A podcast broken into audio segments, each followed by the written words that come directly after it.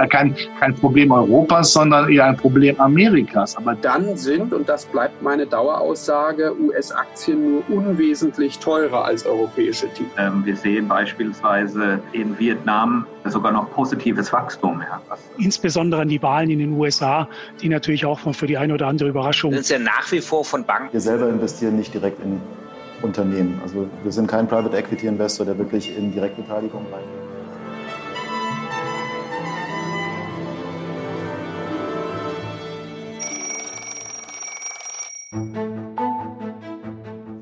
Ist das große Bild.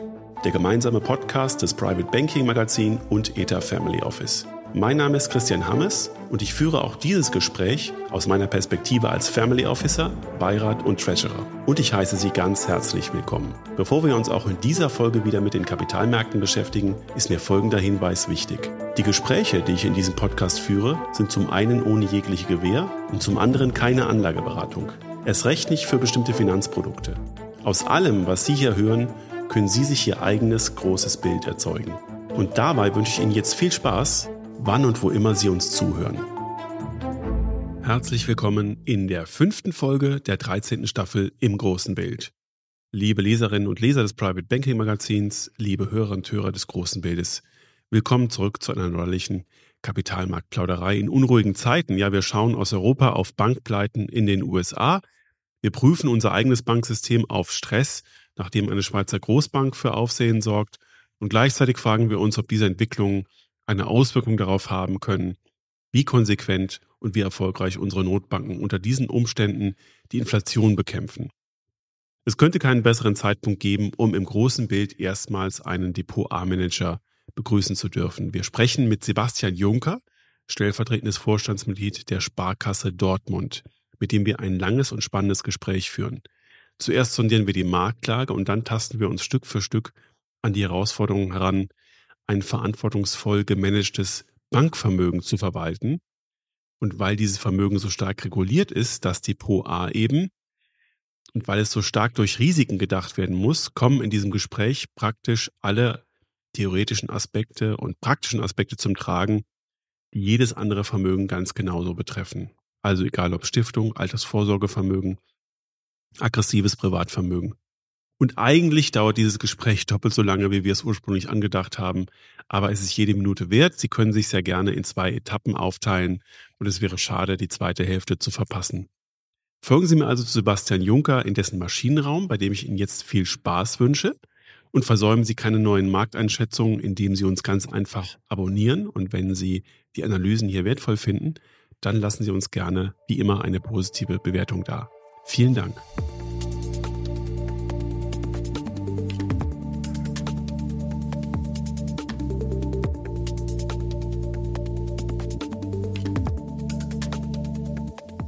In Dortmund darf ich jetzt zum allerersten Mal im großen Bild Herrn Sebastian Juncker von der Sparkasse Dortmund begrüßen. Herzlich willkommen im großen Bild, Herr Juncker. Hallo Hammes, danke für die Einladung. Ähm, es gibt keinen besseren Tag, als äh, heute einen Depot-A-Manager in das große Bild zu nehmen, denn es gibt gerade viele Probleme im europäischen und amerikanischen Bankenmarkt zu diskutieren. Äh, wir wollen, Herr Juncker, gemeinsam mal erstens die Marktlage abschreiten und dann im zweiten Schritt in Ihren Maschinenraum gehen und besprechen, welche Herausforderungen Sie und genauso wie alle anderen Depot-A-Manager eigentlich gerade haben im Zuge der Zinswende. Und das wird sehr spannend. Ich freue mich riesig. Und ähm, da wir im äh, ersten Schritt mal den Markt beleuchten, müssen wir aus Ihrer Sicht in Europa Angst haben davor, dass genau das Gleiche passiert wie in den USA, nämlich dass eine wichtige Bankpleite geht und wir ähm, richtige Eruptionen in Europa sehen im Finanzsystem? Also ganz ausschließen kann man sowas natürlich nie. Und das wäre auch, glaube ich, vermessen nach den Erfahrungen, die wir aus der Finanzkrise gezogen haben, etc., zu sagen, man, man schließt sowas aus. Und wir merken ja auch heute äh, an Tag und auch die letzten Tage, dass die Nervosität extrem hoch ist, dass äh, Anleger massiv besorgt sind, dass äh, die Liquiditätssituation bei Banken sich deutlich anspannt. Und ähm, gerade das Thema ähm, Bankrun, was wir auch in den USA gesehen haben, ist ja ein psychologisches Thema. Also Banken leben von Vertrauen, Banken leben leben davon, dass Anleger ihnen vertrauen und ihre Einlagen bei der Bank belassen. Von daher ist das das höchste Gut, was es zu halten geht, ähm, was wir auch in der Finanzmarktkrise damals gesehen haben mit der großen Merkel-Steinbrück-Rede. Ähm, aktuell habe ich nicht die Befürchtung, dass das auf Europa massiv ausstrahlt, weil wir auch ein Stück weit andere Voraussetzungen, andere Regulatorik haben in Europa, als das in den USA der Fall ist. Aber ganz ausschließen kann man das nicht. Ähm, für den lokalen Bankensektor, also regionalen Bankensektor, für den ich ja auch hier stellvertretend ein Stück weit stehe, äh, würde ich sagen, äh, haben wir ein paar Risiken gesehen. Es sind auch Risiken eingepreist. Es sind auch nicht alles ganz spurlos vorbeigegangen, aber es ist jetzt nichts dahingehend, dass man sagen muss, es ist irgendwo besorgniserregend oder existenzgefährdend für Banken ganz und gar nicht. Äh, man hat sich in den letzten Jahren sehr, sehr gut vorgesorgt dafür. Man hat das Thema sehr stark auf der Agenda gehabt und hat sich auch gegen die Risiken sehr gut gewappnet. Von daher sehe ich erstmal keine großen Gefahren Gefahren hier auch für den regionalen Bankensektor? Also ich möchte es mal äh, so aus meiner Beobachtungswarte ähm, an einigen Punkten stützen. Wenn wir auf den amerikanischen Bankenmarkt schauen, dann sehen wir, dass zwar die Financial Conditions relativ stark zugekommen sind, also das Kreditklima und äh, die Neigung, ähm, risikobehaftetes, äh, risikobehaftete Kredite zu vergeben in den USA das ist natürlich ähm, relativ stark zurückgekommen. Das war in Europa sowieso schon ein Trauerspiel äh, seit Anbeginn der Zinserhöhung. Da nähern wir uns gerade ähm, mit der anderen Seite des Atlantiks sehr stark an.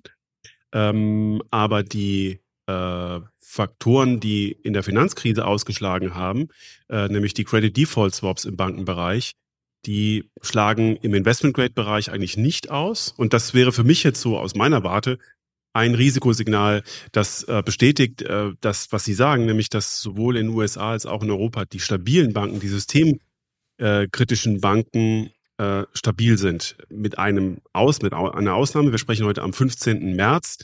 Äh, die äh, Credit Suisse wird äh, stark diskutiert.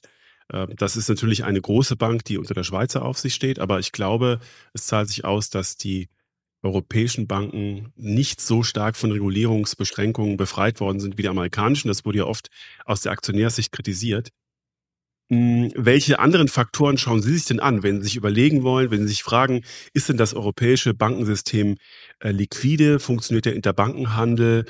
Ähm, stimmen die Geldströme noch? Was, was sind so die Kriterien, nach denen Sie das festmachen?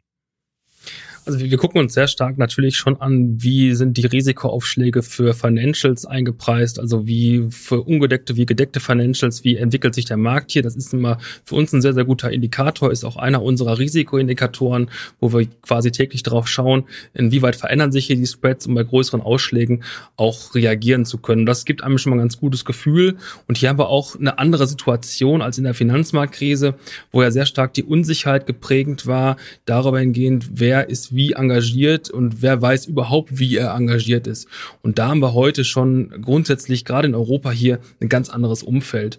Ähm, und auch was das Thema Zinsrisiken angeht, was ja auch das äh, K.O.-Kriterium jetzt für die für die ähm, Silicon Valley Bank gewesen ist, also längerfristige Transformation der Fristen von den kurzen Einlagen in die langen Laufzeiten, haben wir hier eine ganz andere Regulierung als in den USA und das Thema auch viel stärker im aufsichtsrechtlichen Fokus, als das in den USA der Fall ist wenn wir uns die Bond-Portfolios anschauen, äh, diesseits und jenseits des Atlantiks und äh, uns äh, immer wieder gefragt haben, auch hier im Podcast ganz häufig, warum ist denn eigentlich die Quote der Financials in Anleihenportfolios so hoch? Also warum äh, präferieren viele Portfolio-Manager, die mit Anleihen arbeiten, genauso wie Sie in Ihrem Anleihenportfolio im Depot A, äh, so stark im Bankenbereich? Dann war die Antwort immer, naja, die Regulierung gibt es her die Fristentransformation funktioniert und äh, die Margenlage der Banken verbessert sich ja gerade.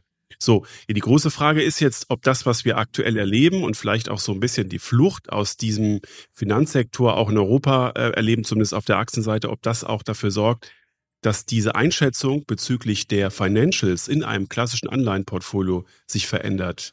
Wie schätzen Sie das ein, Herr Juncker? Die Frage geht ja in die Richtung, wie solvent sind Banken eigentlich und wie, wie stark schädigt äh, die aktuelle Entwicklung. Und da muss man, glaube ich, nochmal äh, zusammenfassen. Ähm, das größte Risiko für Banken vor eigentlich knapp einem Jahr oder etwas länger als einem Jahr war, dass das Thema Fristentransformation an Bedeutung verloren hat. Wir waren in einer Negativzinsphase, was vor allem den deutschen Bankenmarkt, der stark vom Einlagengeschäft geprägt ist, äh, schon vor ein Stück weit Existenzängste und äh, gestellt hat und das Geschäftsmodell auch vieler Banken in Frage gestellt hat. Äh, jetzt haben wir in einem sehr, sehr kurzen Zeitraum einen massiven Zinsanstieg gesehen. Vielleicht nur mal zum Vergleich. Wir rechnen seit Jahren äh, den aufsichtsrechtlichen Zinsschock. Was passiert, wenn die Zinsen über Nacht um 200 Basispunkte steigt?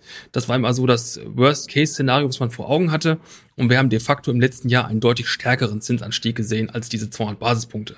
Also über 300 Basispunkte Zinsanstieg, die wir hier gesehen haben, was zu zwei Effekten geführt hat. Zum einen wir haben wieder ein Geschäftsmodell, es gibt wieder eine Fristentransformation. Wir haben zwar aktuell eine inverse Zinskurve, aber das Thema, dass wir negative Konditionenbeiträge im kurzfristigen Bereich haben, da können wir erstmal aktuell einen Haken dran machen und das wird perspektivisch auch die Aussichten von Banken weiter äh, verbessern. Kurzfristig hat natürlich so ein extremer Zinsanstieg immer Folgen. Ähm, egal wie stark ich das Thema in den Fokus nehme, natürlich je stärker ich es in den Fokus nehme, desto stärkere Folgen hat es. Aber ähm, ich glaube, keine Bank in Europa konnte sich von diesem Thema ganz lossprechen. Das ist aber sehr stark im Fokus und sehr stark in der Überwachung. Und wenn ich mir die jüngsten Veröffentlichungen ansehe, allein auch aus dem Volksbanken oder dem Sparkassensektor, dann ist es natürlich nicht spurlos komplett daran vorbeigegangen an den, an den Instituten. Aber dafür, dass der Zinsanstieg so massiv gewesen ist, äh, sind die Verluste doch wirklich überschaubar und alles andere als existenzbedrohend. Von daher ist meine Sicht, dass die langfristige Sicht, also langfristig hat sich das Umfeld für Banken, für Financials verbessert und das werden wir auch äh, in den Spreads perspektivisch wieder sehen. Mhm. Aktuell haben wir natürlich eine sehr, sehr hohe Unsicherheit und das sehen wir auch an den Ausschlägen. Äh, wenn Nachrichten kommen zu Credit Suisse und wir gucken uns den DAX an mit zwei Banken drin, dann sind die beide auf der Verliererseite ganz weit da vorne mit dabei. Ähm, und das, das sehen wir auch in den Financials und in der Handelbarkeit und auch in unseren eigenen Refinanzierungsaufschlägen, dass sich das bemerkbar machen wird. Aber langfristig gesehen ist das Geschäftsmodell Bank heute attraktiver als noch vor über einem Jahr. Eine wichtige Frage, die sich für alle Investoren ähm, auch stellt, ist, wie gut können Sie denn im Interbankenmarkt Liquidität handeln? Das heißt, ähm, tatsächlich für Ihre Kunden äh, Monatsfestgelder, drei Monate, sechs Monate, zwölf Monate. Ähm, was ich immer höre beim Kampf mit äh, den Banken meiner Mandanten, wenn es um Einlagenzinsen geht und an der Stelle äh, sind ja ganz, ganz viele gerade, die darum kämpfen, dass äh, die, die Zinsen auf die eigenen Anlagen sich ungefähr dem Markt anpassen, damit die Banken den, äh, die Zinsmargen, die sie erreichen können, auch teilen, ein bisschen was abgeben. Ähm, wie liquide ist denn der Interbankenmarkt da? Oder woran kann man sich denn als Kunde orientieren? Jetzt äh, vertreten Sie natürlich eine Bank und ähm, müssten eigentlich sagen, na ja, also das, was wir da immer so sehen und die Einlagenzinsen bei der EZB, da kommen wir sowieso nie dran und äh, das, das ist alles ganz schwierig. Aber wie ist es, denn wirklich aus? Kommen die Banken, die das wollen, mit den Einlagen ihrer Kunden an diese Sätze, die am EZB-Satz dran liegen oder an dem Interbankensatzmarkt dran liegen, auch wirklich dran? Oder ist das eine theoretische Nummer, weil der Markt momentan so ausgetrocknet ist? Also am, am Markt selber äh, liegt es nicht. Also man kann nicht sagen, dass der, dass der Bank, dass der Liquiditätsmarkt ausgetrocknet ist. Es ist eher mehr die faktische Situation innerhalb aller Banken. Äh, die Einlagen, die wir als Banken auf den Büchern haben, und wenn man mal die, die letzten zehn Jahre oder 15 Jahre Revue passieren lässt, dann, dann hatten wir vor, vor 15 oder 20 Jahren eine Ausgangssituation, dass Kundinnen und Kunden ihre Einlagen bei uns längerfristig geparkt haben. Ja, immer äh, mit entsprechenden Fristigkeiten versehen haben. Bei uns war das sehr stark im sechsjährigen Bereich, bei anderen Institutionen Instituten in ähnlichem Umfang. Und wir haben dann im Zuge der Zinssenkungen seit der Finanzmarktkrise immer mehr die Orientierung gesehen hin zu kurzfristig verfügbaren Einlagen. Einfach weil die Zinskurve dermaßen flach geworden ist, dass es für den Anleger keinen großen Zinseffekt mehr hatte, wenn ich in der Laufzeit länger gehe. Ähm, das heißt, wir haben mittlerweile eine Situation, dass die meisten Einlagen bei Banken kurzfristiger Natur sind, also kurzfristig fällig sind beziehungsweise kurzfristig prolongiert werden. Nun ist die Gegenanlage, also das Geschäftsmodell der Bank ja die Transformation der Fristigkeit, also Kundeneinlagen hereinnehmen und aus Kundeneinlagen Kundenkredite zu machen. Die Kundenkredite sind natürlich nicht so kurzfristig. Und da haben wir eigentlich in den letzten zehn Jahren genau den gegenteiligen Effekt gesehen. In der Niedrigzinsphase wollten sich sehr viele Häuschen, Häuslebauer und, äh, Invest und ähm, Immobilieninvestoren, die Zinsen extrem lange festschreiben. Das heißt, wir haben 10, 50-jährige, 15-jährige Transformationen da. Und diese Situation ist nach wie vor da. Das heißt, erstmal in der operativen Wirkung passt sich die Aktivseite einer Bank, also der Zinsertrag, nicht annähernd so schnell an wie die Passivseite.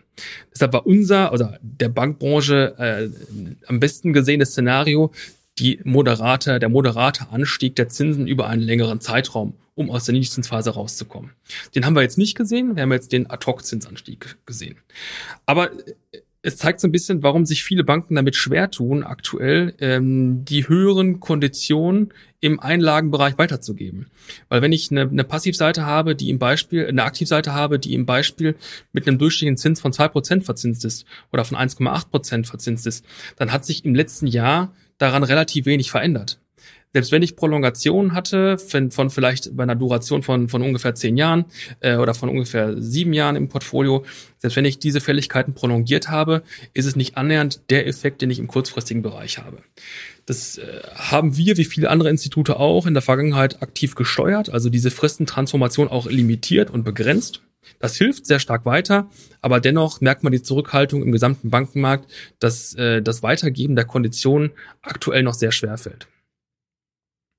Das war sehr wertvoll, Herr Juncker, weil ähm, wir ja diese, diesen Effekt, dass sozusagen die Trägheit des eigenen Kreditbuchs bei der Zinsanpassung ähm, glücklicherweise äh, für ebenfalls für die Kreditnehmer dann äh, nur nachhinkt, äh, natürlich im Zusammenhang steht mit dem, was sie auf der Einlagenseite ähm, an Zinsen geben können. Ich möchte ähm, vielleicht noch an der Stelle kurz mal referenzieren auf den Zeitraum. Das Thema Negativumfeld mhm. haben wir ja, oder negatives Zinsumfeld der Notenbanken haben wir ja 2014 gehabt. Und das Thema Verwahrentgelt, was ja dann das Weitergeben dieser Verwahrsituation ist, kam deutlich, deutlich später auf die Tagesordnung. Also Banken haben in den letzten Jahren sehr stark auch abgepuffert, dass wir dieses negative Zinsumfeld nicht an den Endkunden weitergeben. Und äh, von daher ist es auch, glaube ich, nicht verwunderlich und auch legitim, jetzt die Zinsanstiege auch homöopathisch da weiterzugeben.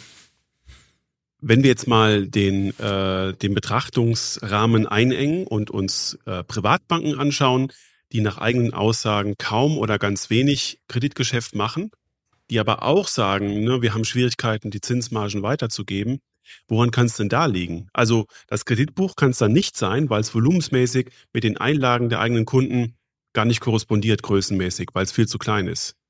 Das heißt, die Banken könnten mit der Liquidität ihrer Kunden äh, an den Interbankenmarkt gehen oder zur EZB und könnten diese Zinsen vereinnahmen und sie dann in irgendeiner Form teilen haben die dann nicht größere Freiheitsgrade bei der Weitergabe der Margen?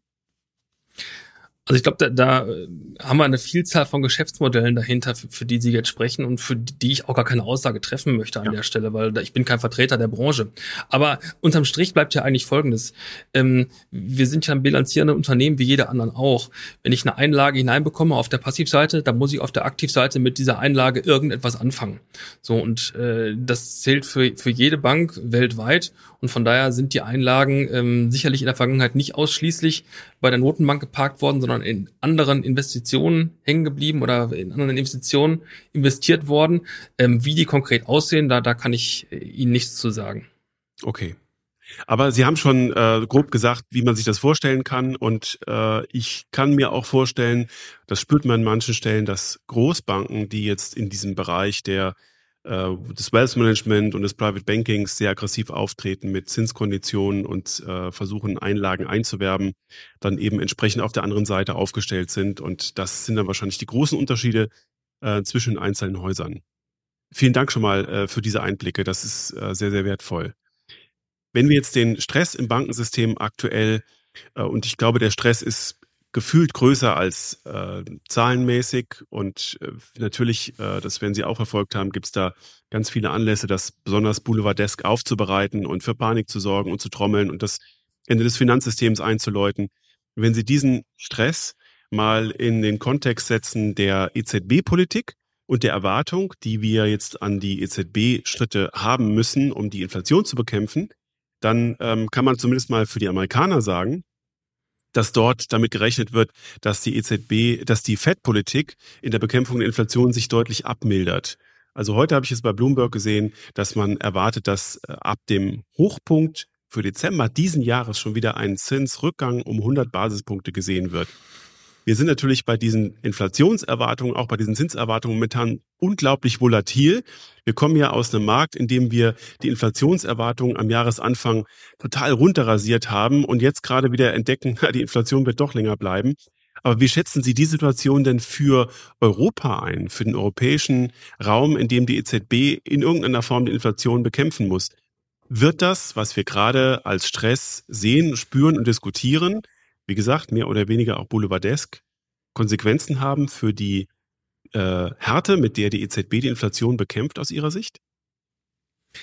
Ich glaube deutlich weniger, als es in den USA der Fall sein wird. Auf der einen Seite reden wir aktuell über ein fokussiertes amerikanisches Bankenproblem und Phänomen. Ähm, natürlich ist nicht ausgeschlossen, dass es sich nach Europa transformiert ein Stück weit, aber faktisch fundamental fehlen mir da aktuell so ein Stück weit auch die Fantasie dafür, dass es einen Flächenbrand gibt, der in Europa ähnlich wütet wie in den USA, wo das Thema Regulierung halt einfach ein anderes Thema ist.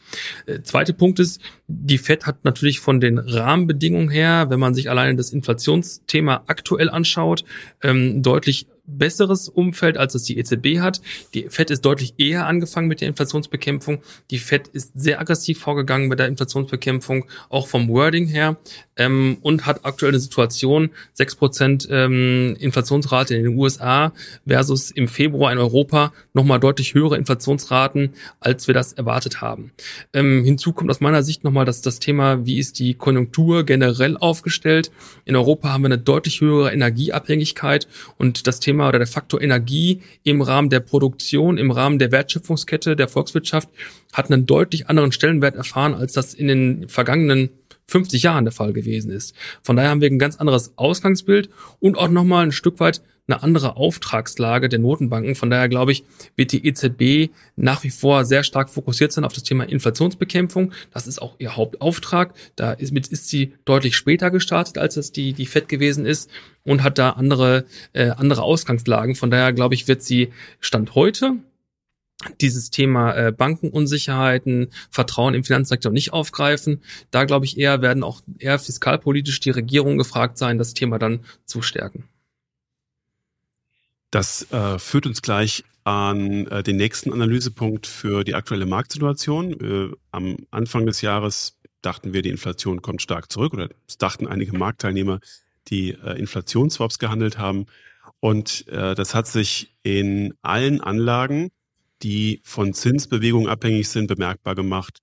Ähm, Anleihen, die lange gelaufen sind, äh, sind plötzlich wieder angestiegen. Ähm, alles, was äh, die Bewertungsrevision im letzten Jahr äh, Rechnung getragen hat, also Long-Duration-Aktien, Aktien, bei denen sie hohes Wachstum mit einpreisen, bei denen sie bei der Bewertung viele Gewinne, die in den künftigen Jahren liegen, mit bewerten und mit einpreisen. Und das hat sich ja gerade wieder so ein bisschen abgeräumt, dadurch, dass die Zinserwartungen oder die Inflationserwartungen wieder angestiegen sind. Äh, wann ist denn aus Ihrer Sicht ähm, rein fundamental ein Zeitpunkt erreicht, an dem Anleger oder auch Sie als Depot A-Manager ähm, die Duration Ihres Portfolios ausweiten können? Offenbar war es ähm, Anfang des Jahres zu früh. Ähm, wie, wie macht man das denn, wenn man die Durationskurve reiten möchte und jetzt äh, auch in der Lage war, im letzten Jahr die Duration, da sprechen wir nachher noch drüber in Ihrem Maschinenraum, aber wenn man in der Lage war, im letzten Jahr die Duration vielleicht auch zu senken im eigenen Portfolio, äh, bei allem Schmerz. Aber wann ist denn der richtige Zeitpunkt gekommen, die Duration wieder auszuweiten, sowohl auf der Anleihen wie auf der Aktienseite? Um Ihnen heute den Zeitpunkt zu sagen, bräuchte ich die Glaskugel, die wir alle gerne hätten und leider nicht haben. Aber ich glaube, aktuell ist es noch zu früh. Mhm. Ähm, wir haben noch zu viel Unsicherheiten im Markt und gleichzeitig nach wie vor zum einen eine inverse Kurve. Ähm, die ist auch bei aller Diskussion und bei allen volatilen Entwicklungen der letzten Wochen nach wie vor invers geblieben. Wir haben eine 5-Year, 5-Year Forward Inflation in Europa niedriger als in den USA. Fehlt mir aktuell auch ein Stück weit die Fantasie, äh, warum das der Fall sein sollte. Von daher ist aus unserer Sicht äh, aktuell das Thema, wie hoch ist eigentlich die langfristige Grundinflation in Europa, aktuell zu defensiv eingepreist. Von daher ist es für uns, ähm, da spreche ich jetzt nur für die Sparkasse Dortmund, aktuell noch zu früh, die Duration zu erhöhen. Mhm. Und ähm, wenn Sie im Prinzip das in den Kontext setzen mit äh, der, äh, dem Risiko, dass wir eine Rezession bekommen in Europa und in den USA und wir jetzt im Prinzip schon ich möchte mal so sagen, aus der Sicht der Vermögensverwalter, die es immer wieder kommunizieren, aber die Investmentbanken rücken da so ein bisschen nach, äh, dass die Frage, ob wir eine äh, Rezession sehen werden oder nicht, aufs Jahresende verschieben, Große Frage war ja ursprünglich mal, naja, das kommt dann zur Jahresmitte, dann wissen wir es und dann können wir es umgehen und dann entwickelt sich alles wieder relativ geschmeidig. Das wird ja nicht der Fall sein, sondern jetzt steht die Frage Rezession ja oder nein eher am Jahresende. Kommen wir denn aus Ihrer Sicht in Europa und auch in den USA um eine Rezession herum? Und wenn die Rezession dann doch kommt, wird das schmerzhaft und bei allem, was von der Gewinnrevision abhängig ist, das ist ja der zweite Faktor bei der Aktienbewertung, nachdem wir die Bewertungsrevision äh, und die Wende der Bewertungsrevision jetzt nach Ihrer Einschätzung noch ein bisschen nach hinten schieben, ähm, ist dann die Gewinnrevision dann wenigstens vorher mal wieder auf dem positiven Pfad? Also das Thema, wie sich die Rezession oder ob es eine gibt und ob es sich verschiebt, ist, glaube ich, gar nicht so kriegsentscheidend. Was am Ende aus unserer, aus meiner Sicht ähm, ein strukturelles Thema bleiben wird, ist das Thema, wie gehen eigentlich Unternehmen mit der aktuellen neuen Ausgangssituation um. In der Vergangenheit war es, war es so, dass ich als Unternehmen meinen Standort eigentlich relativ konstant halten konnte. Wenn wir jetzt mal auf Deutschland schauen, dann konnte ich je nachdem, wie sich auch Energieträger verändern, relativ flexibel äh, switchen, weil wir ganz gute Verkehrsanbindungswege hatten. Wir haben gute Wasserstraßen, wo ich auch Energie äh, transportieren kann. Und ich hatte eine recht hohe Konstanz und Sicherheit dahingehend, dass ich meine Energie auch zu ordentlichen Marktpreisen äh, als Unternehmen bekomme. Äh, das stellen wir jetzt fest, dass Unternehmen das viel stärker in den Fokus nehmen. Äh, welche Sicherheit habe ich eigentlich an meinem Standort? Welchen, welche Energiepreissicherheit und auch welche faktische Liefersicherheit habe ich für Energie? Und wenn sich dann Unternehmen verstärkt dazu entscheiden, ihren Standort zu verlagern, aus Deutschland heraus oder aus Europa heraus, dann haben wir einen strukturellen Standortnachteil oder einen Punkt, der zu einigen anderen Punkten noch hinzukommt. Und das ist, glaube ich, ein Thema, ähm, was wir strukturell als, als Risiko haben, ähm, was man in der Anlage mit berücksichtigen sollte. Und die Frage, ob wir jetzt eine technische Reakt äh, Rezession bekommen ähm, im zweiten oder dritten Quartal oder doch erst zum Jahresende, ist, finde ich, da gar nicht so relevant. Äh, das ist ja gut. Äh, dann ist die, dieses Gespenst ja gar nicht so gefährlich, wie das viele diskutieren. Und ähm, letztlich ich bleibt dann die Frage, ob beim Gang in die Rezession irgendwelche Kaskadeneffekte einsetzen, die wir jetzt vielleicht noch nicht so richtig einordnen können. Äh, auf solche Überraschungen müssen wir immer gefasst sein, aber dann droht von der Seite eigentlich kein Ungemach. Da bleibt eigentlich in der gesamten Risikolandschaft, wenn die Rezession an sich keine, keine große Angst mehr verbreiten kann, weil sie äh, nicht so stark wirkt, ähm, im Prinzip nur noch als Unsicherheitsfaktor die Frage, wie lange haftet die Inflation an uns und wann können wir die abschütteln und wann kommen wir dann wieder in ein normales ähm, Zinsfahrwasser. Äh, vielleicht können wir das mal. Ja? Das ist natürlich schon ein großer Faktor auch auf das Thema Rezession. Also wie lange bleibe ich in der, Re in der Inflation und welche Lohnpreisspirale zieht es dann nach sich? Und da sehen wir ja gerade die Diskussion, die wir auch haben, äh, in welcher Höhe die Tarifparteien aktuell Gehaltsforderungen stellen in unterschiedlichsten Branchen. Ähm, dann kommen wir natürlich schon in so eine starke Inflationsspirale, die sich dann hinterher auch auf das äh, Thema Konsum auswirkt und dann auch auf das Thema äh, Wachstum. Und das ähm, sehen wir schon als das, das größere Risiko aktuell an. Ähm, und ich glaube, dass Sie das in, in Dortmund auch sehr stark sehen. Sie haben Schwerindustrie in Dortmund, Sie haben mittelständische Unternehmen, äh, die genau mit solchen Sachen zu kämpfen haben, die wahrscheinlich auch zum Großteil sehr energieintensiv sind. Und äh, deswegen ist das ganz gut, dass Sie das an der Stelle auch nochmal ähm, nennen. Ähm, ich äh, glaube, dass bei der äh, Frage, wie sich jetzt ein Investor dazu verhält, in den letzten Wochen sehr stark diskutiert worden ist, dass Europa im Gesamtkontext dessen, was letztes Jahr für die Schwäche Europa gesorgt hat, äh, als stärkere Region gesehen wird im Vergleich zu den USA, zumindest temporär. Das heißt, man traut dem Aktienmarkt mehr zu, weil die Bewertungen niedriger sind, weil die Gewinnwachstumserwartungen in Europa deutlich höher sind als in den USA. Wenn Sie mal die ähm, Gewinnerwartung in den USA anschauen, dann sind die letztlich flach. Wenn Sie aus dem S&P 500 den S&P 494 machen, also die großen Tech-Werte rausnehmen, dann haben sie fast ein Value-Portfolio, auch was die Bewertung angeht, aber vor allen Dingen auch was die Wachstumserwartung angeht. Das ist wirklich ähm, interessant. Und dann sieht ähm, die Bewertung des amerikanischen Marktes wirklich nicht sehr attraktiv aus. Große Frage jetzt für Sie, auch wenn Sie das schon mal so ein bisschen aus der Perspektive des Depots A äh, vorwegnehmen wollen haben denn die Amerikaner oder hat denn Europa dieses Jahr wirklich die Chance, den amerikanischen Markt out zu performen? Ist Europa dieses Jahr die gesündere Region? Ich glaube, das Thema diskutiert man eigentlich die letzten zehn Jahre, fast jedes Jahr, äh, ja. inwieweit äh, jetzt das Jahr der Europäer da ist. Wir hatten ja eine ganz lange Zeit die Bewertungsvorteile Europas. Ich weiß, wir haben dann jedes Jahr eigentlich zum Jahresende diskutiert. Also nächstes Jahr, das, das wird das Jahr der Europäer. Äh, da wird sich das, das Value, der Value-Faktor auszahlen. Ähm, es gab dann ganz vereinzelt mal die Situation, wo es die, die Vorzüge gibt. Ähm, aber ich glaube, wir haben so ein paar äh, Investitionsstrukturnachteile, äh, die, die wir nach wie vor nicht außer Acht lassen können, äh, sei es von der vom Thema Aktienkultur angefangen, äh, Investoren, äh, die in den Markt investieren, bis hin zu der langfristigen Ertragserwartung, ähm, die die Unternehmen also wirklich in der, im Long Run äh, mitbringen was die Struktur angeht. Von daher ähm, fällt mir eine Prognose da an der Kante schwer. Ich, äh, das, was wir unseren Kunden und Kunden empfehlen, was wir auch für uns selber machen, ist eine globale Diversifikation. Ähm, ich glaube, das Jahr jetzt oder das letzte Jahr zeigt wieder ähm, oder auch die Risiken, die wir jetzt sehen, ähm, für den Standort Deutschland zeigen, dass es extrem wichtig ist, sich global aufzustellen, sein Portfolio nach globalen Unternehmen, nach globalen Absatzmärkten, aber auch nach globalen Produktionsregionen aufzustellen, um jetzt wirklich hier, sich hier kein Klumpenrisiko einzukaufen nach einzelnen Regionen, sei es Absatz oder Produktion.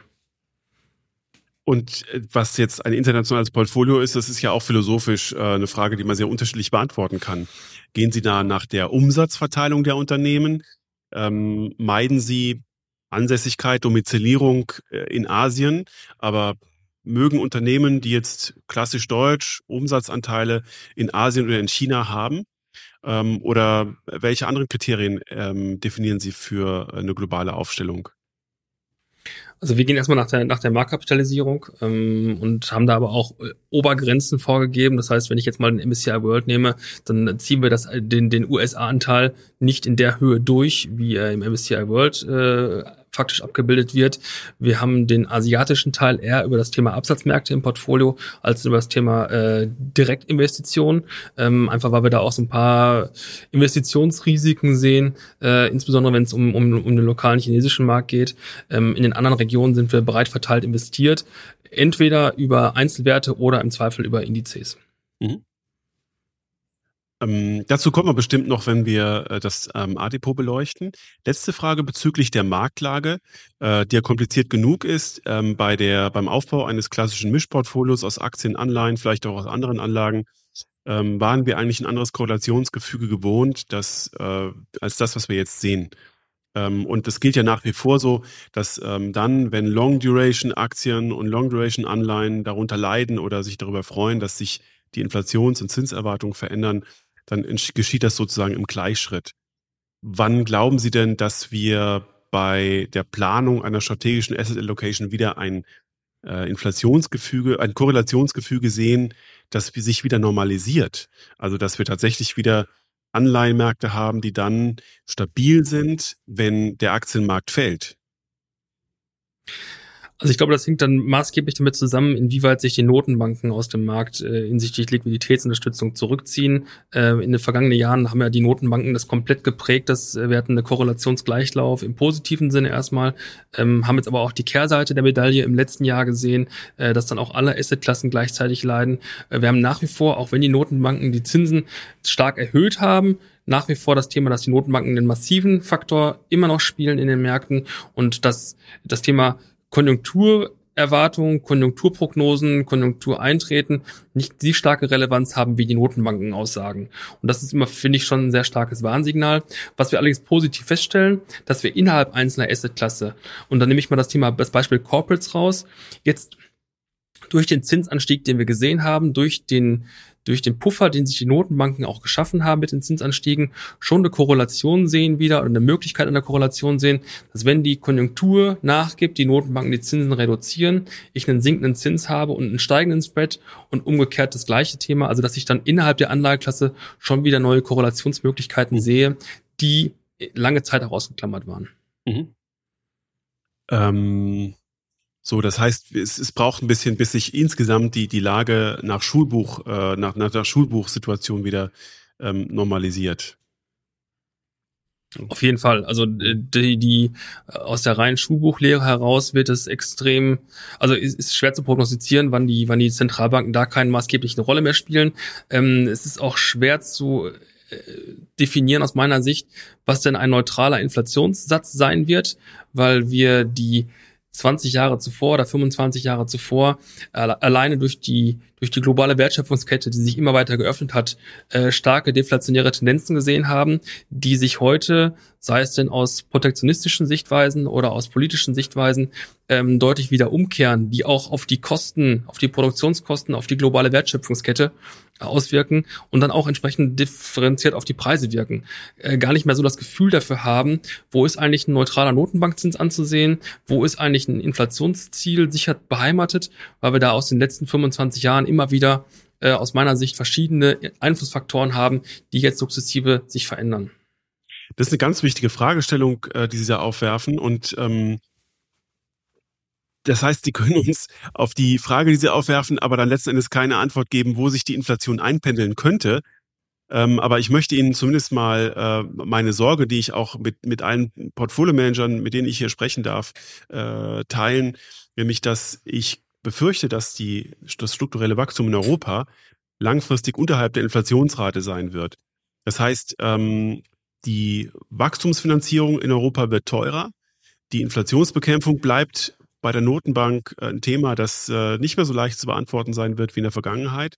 Und das bei niedrigen Wachstumsraten, die manche Treasurer als säkulare Stagnation bezeichnen. Und das ist für Europa eigentlich eine sehr, sehr schwierige Situation, weil wir ja diese verschiedenen einzelnen Staaten und deren Interessen unter eine Währung bekommen müssen und das wahrscheinlich sehr, sehr herausfordernd wird. Haben Sie eine Idee, äh, wie das gelingen kann? Oder haben Sie infolge dieser Frage, die sich wahrscheinlich sehr schlecht beantworten lässt, eher den Ansatz, dass Sie bei privatem, unreguliertem Vermögen, das gilt ja fürs A-Depot nicht, das ist ja stark reguliert, sagen, äh, ja, wir suchen unser Halt tatsächlich in einer internationalen Diversifikation und äh, müssen auch damit rechnen, dass der Euro im Vergleich zu anderen Währungen nochmal schwächer wird? Also ich würde an der Stelle mal differenzieren zwischen Thema Sachwerte und Geldwerte, weil es ist zwar eine sehr einfache und sehr oberflächliche Differenzierung, aber ich glaube, ähm, an der Kante passt sie ganz gut, weil wir auch über das Thema, was ist eigentlich der reale Zins äh, sprechen können. Und da glauben wir, dass wir strukturell bedingt äh, dauerhaft negativen Realzins haben werden, was sich auf Geldwerte extrem negativ ausweitet. Ähm, das heißt, bei welcher Entwicklung auch immer haben wir, glauben wir, dass wir einen Nominalzins haben werden unter Inflationsrate und dass es in dem Umfeld besser ist, im Eigenkapital oder in, anderen Assetklassen, die Sachwertcharakter haben, investiert zu sein, als in den Geldwerten. Äh, das ist zumindest das Bild, was wir aktuell darauf haben. Und ich äh, teile Ihre Ansicht und Ihre Sorgen äh, total. Und ich glaube auch, ähm, eine wichtige Erkenntnis muss einfach, muss, muss sein, ähm, für die Notenbanken auch aus den letzten 20 Jahren, dass das Handeln und die Auswirkungen der Notenbanken auch limitiert sind. Und äh, man äh, einfach sich dem bewusst sein muss, zu sagen, es gibt einfach Entwicklungen, ähm, sei es deflationäre Tendenzen, die aus anderen Märkten zu uns strömen, als auch inflationäre Tendenzen, äh, die ich nicht bekämpfen kann. Da geht es dann für mich eher darum, wie weit kann ich meine Währung stabilisieren, um auch die, die importierte Inflation zu begrenzen. Aber die komplette Inflationsbekämpfung durch die Notenbanken wird schwierig. Also wenn dann der Werkzeugkasten der Notenbanken nur begrenzte Mittel zur Verfügung hat, dann muss ja die Fiskalpolitik einspringen. Und das heißt im Umkehrschluss, wir müssen eigentlich, gerade wenn wir es mal auf die Diskussion in Deutschland beziehen, mehr Schulden machen, um Wachstum anzukurbeln, um dort einzuspringen, wo Wachstumskapital vielleicht zu teuer ist, um andere Anreize zu schaffen. Und man stellt sich die Frage, wie soll das mit einer Schuldenbremse funktionieren? Ja, ein Stückchen davor stehen wir ja gerade noch so ein bisschen in, in einer Experimentierstube. Ähm, wir wissen aus historischen Studien, dass so eine Wirkung von Zinsveränderungen der Notenbanken 18 bis 24 Monate dauern kann oder dauert. Ähm, wenn wir mal 18 Monate zurückblicken, hatten wir noch keine einzige Zinserhöhung. Also wir wissen noch gar nicht, was die Zinserhöhungen schlussendlich der Notenbanken jetzt äh, getan haben. Und äh, das gilt es auch erstmal ein Stück weit abzuwarten. Aber ähm, die Notenbanken, die es in den letzten Jahren gerichtet haben und die auch dafür gesorgt haben, dass entsprechende Wertsteigerungen hier sind, die werden es perspektivisch nicht mehr richten können. Mhm. Jetzt sind Sie der, dem Aspekt der Fiskalpolitik etwas ausgewichen. Dazu müssen Sie auch nichts sagen. Aber ich möchte einfach nur die Frage aufwerfen, und das ist wahrscheinlich im Diskurs am Kapitalmarkt, gerade bezogen auf Europa, ähm, etwas, was, was äh, bleiben wird und was wir besprechen müssen. Was kann dann im Gegenzug tatsächlich eine Fiskalpolitik bewirken, die keine Schulden machen möchte? Absolut. Oder sie nennt alles Sondervermögen, das geht auch. Äh, genau, das ist der neue Trend. Man nennt es einfach Sondervermögen. Das hört sich auf jeden Fall schicker an. Ähm, das aber auch in einem Umfeld, äh, wo wir demografisch extrem viele Herausforderungen haben. Also da kommen viele Dinge zusammen, wo die europäische äh, Wirtschaft deutliche Nachteile hat. Ich glaube, das ist ein äh, guter Abschluss für unsere Marktbetrachtung. Und äh, dafür bin ich Ihnen schon mal sehr dankbar. Und jetzt freue ich mich mit Ihnen sozusagen in Ihren Maschinenraum zu gehen, ähm, in dem Sie die Verantwortung tragen für ein A-Depot. Herr Juncker, vielleicht äh, holen Sie mal ganz kurz alle Bankkunden ab, die vielleicht wissen, dass eine Bank irgendwo auch ihr eigenes Vermögen verwaltet und das aus einem ganz bestimmten Grund und das auch eng reguliert. Aber vielleicht erzählen Sie uns noch mal ganz kurz einordnend, was eigentlich die Aufgabe des A-Depots ist und welchen ähm, regulatorischen ähm, Begrenzungen dieses Management unterworfen ist. Ja, ich, ich will mal das, das A-Depot in, in zwei Teile aufteilen zu Beginn. Und zwar einmal den regulatorisch notwendigen Teil und den aus der eigenen Bank wirtschaftlich notwendigen Teil. Äh, zunächst mal der regulatorisch notwendige Teil. Wir sind aus aufsichtsrechtlichen Gründen gezwungen, als Banken auch hochliquide Anlageklassen vorzuhalten, um im Zweifel in, in Phasen, in denen Kunden verstärkt Einlagen abrufen, auch liquide Einlagen äh, schaffen zu können. Das ist so der, der aufsichtsrechtliche Teil, wo wir verschiedenste Kennziffern, die prominenteste ist die, die LCR als Bank überwachen müssen, wo wir einfach ein Stück weit oder deutlich einen Anteil hochliquide Aktiva in Form von Schuldverschreibungen, äh, möglichst gut handelbaren Schuldverschreibungen vorhalten müssen. Das ist der regulatorische Teil. Und der zweite Teil ist der, der sie aus dem Geschäftsmodell herausgibt und der ist ähm, gerade mal, ich möchte mal für Sparkassen beleuchten, weil wir als Sparkassen auch mit einem öffentlichen Auftrag äh, betraut sind. Der öffentliche Auftrag heißt ähm, das Versorgen der lokalen Wirtschaft mit Krediten und das Einnehmen von Spareinlagen oder Einlagen von Kunden. Und aus diesen beiden Geschäftszweigen ergibt sich ein Delta. Ähm, ich nehme als Sparkassen Kundeneinlagen herein und bin auch durch den öffentlichen Auftrag dazu angehalten, Kundeneinlagen als Bank hineinzunehmen. Und diese Einlagen verleihe ich als Kredite an äh, Unternehmen oder an Privatpersonen. Und dieses Delta daraus, da ergibt sich häufig ein Überschuss, dass ich mehr Einlagen hereinnehme als Kredite, die muss ich irgendwo investieren. Und dieses Investieren ist das klassische A-Depot einer Sparkasse, also oder einer Bank, ähm, die eigene Investition des, des Eigenkapitals zum Teil und auch der vorhandenen Einlagen. Und dieses ganze Umfeld, sowohl das regulatorische als das Eigeninvestieren, ist sehr stark reguliert von, von der Aufsicht. Das heißt, wir äh, haben für jede Assetklasse ein Risikomessverfahren mit verschiedenen Stufen. Wir haben alles im laufenden Monitoring, das heißt sowohl äh, mit verschiedensten täglichen Risikokennzahlen, mit wöchentlichen, monatlichen und auch äh, quartalsweisen Risikokennzahlen.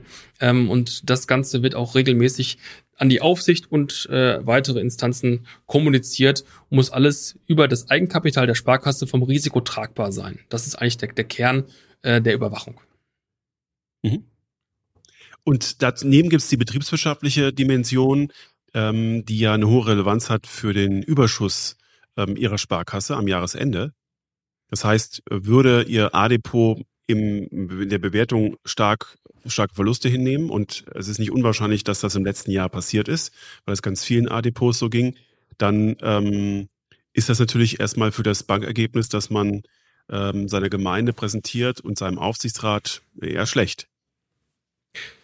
Ja, das letzte Jahr war schon ein extrem besonderes Jahr. Ich will mal, ähm, wir haben natürlich im letzten Jahr extrem stark äh, in den Marktentwicklungen gesehen. Wenn die Zinsen um 300 Basispunkte steigen, entwickeln sich die Marktwerte je nach Duration extrem gegenläufig. Ähm, das ist in so einem Jahr der Fall.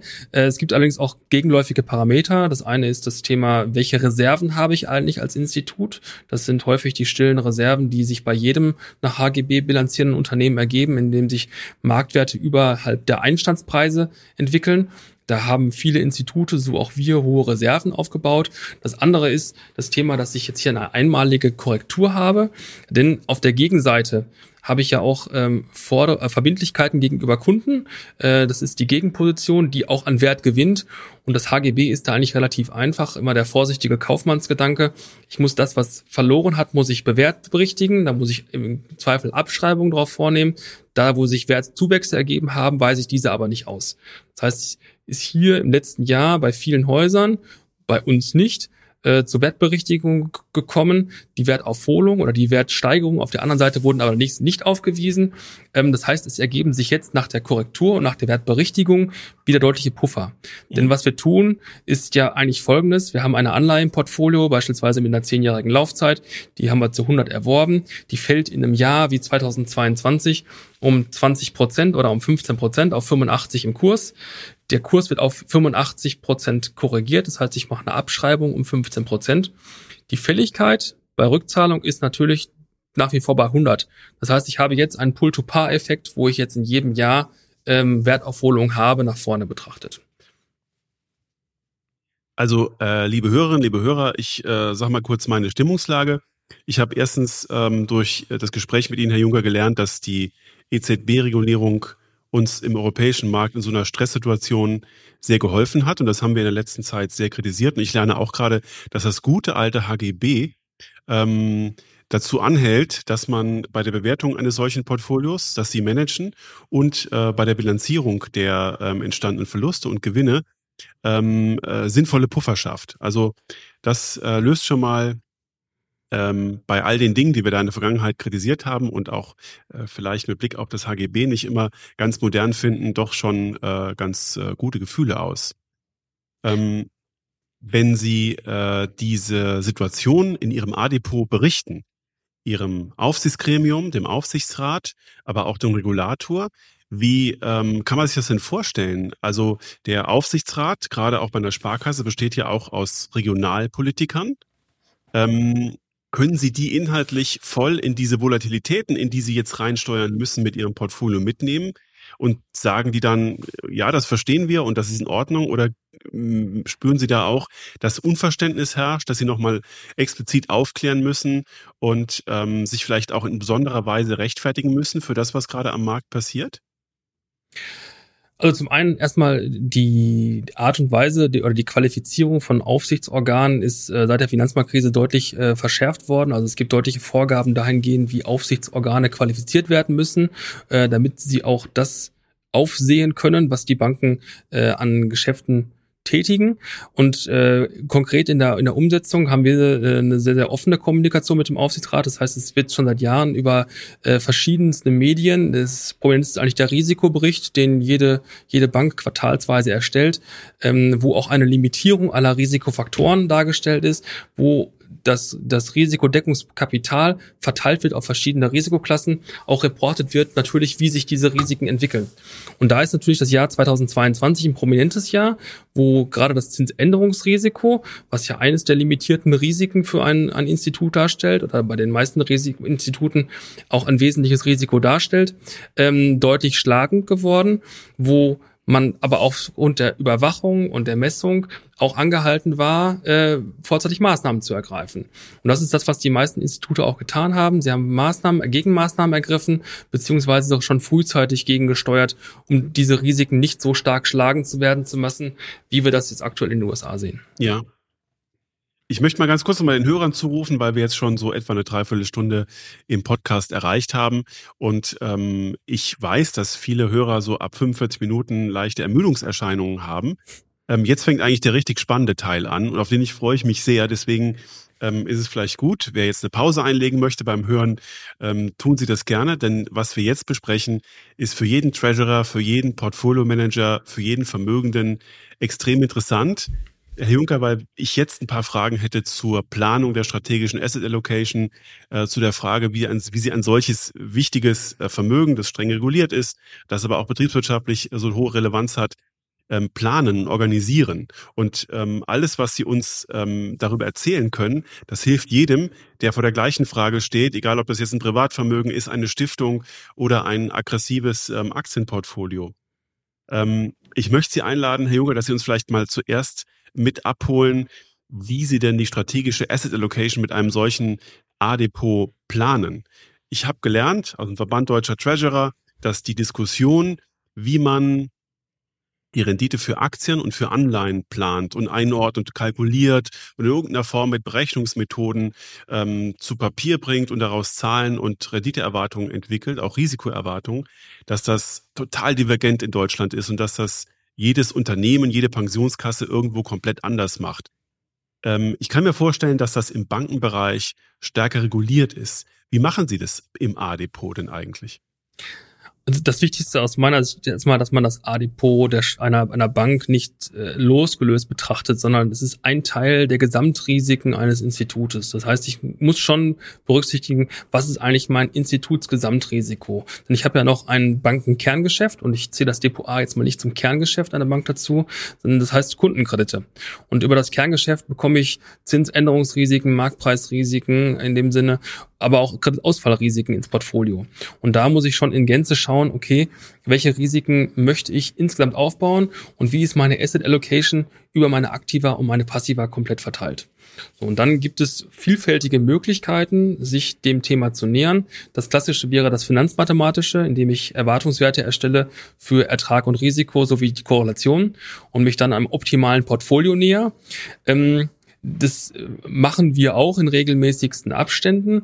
Ähm, ich bin da allerdings ein bisschen zurückhaltender, weil wir häufig in den Weg geraten, dass wir die Finanzwirtschaft äh, in so eine naturwissenschaftliche Ecke einordnen, in dem Wissen aber, dass viele von den Grundannahmen, die hinter den Modellen stecken, einfach nicht gegeben sind. Mhm. Also wir haben sehr viele psychologische Effekte, die Märkte eigentlich nicht gut erklären können, ähm, die laufend wirken. Von daher ist so eine Asset Allocation auch immer ein Stück weit ein Annähern dahingehend, welchen Risikoappetit habe ich, mit welcher Risikoklasse habe ich auch welches Bauchgefühl. Das spielt, finde ich, aus meiner Sicht auch eine wichtige Rolle dabei.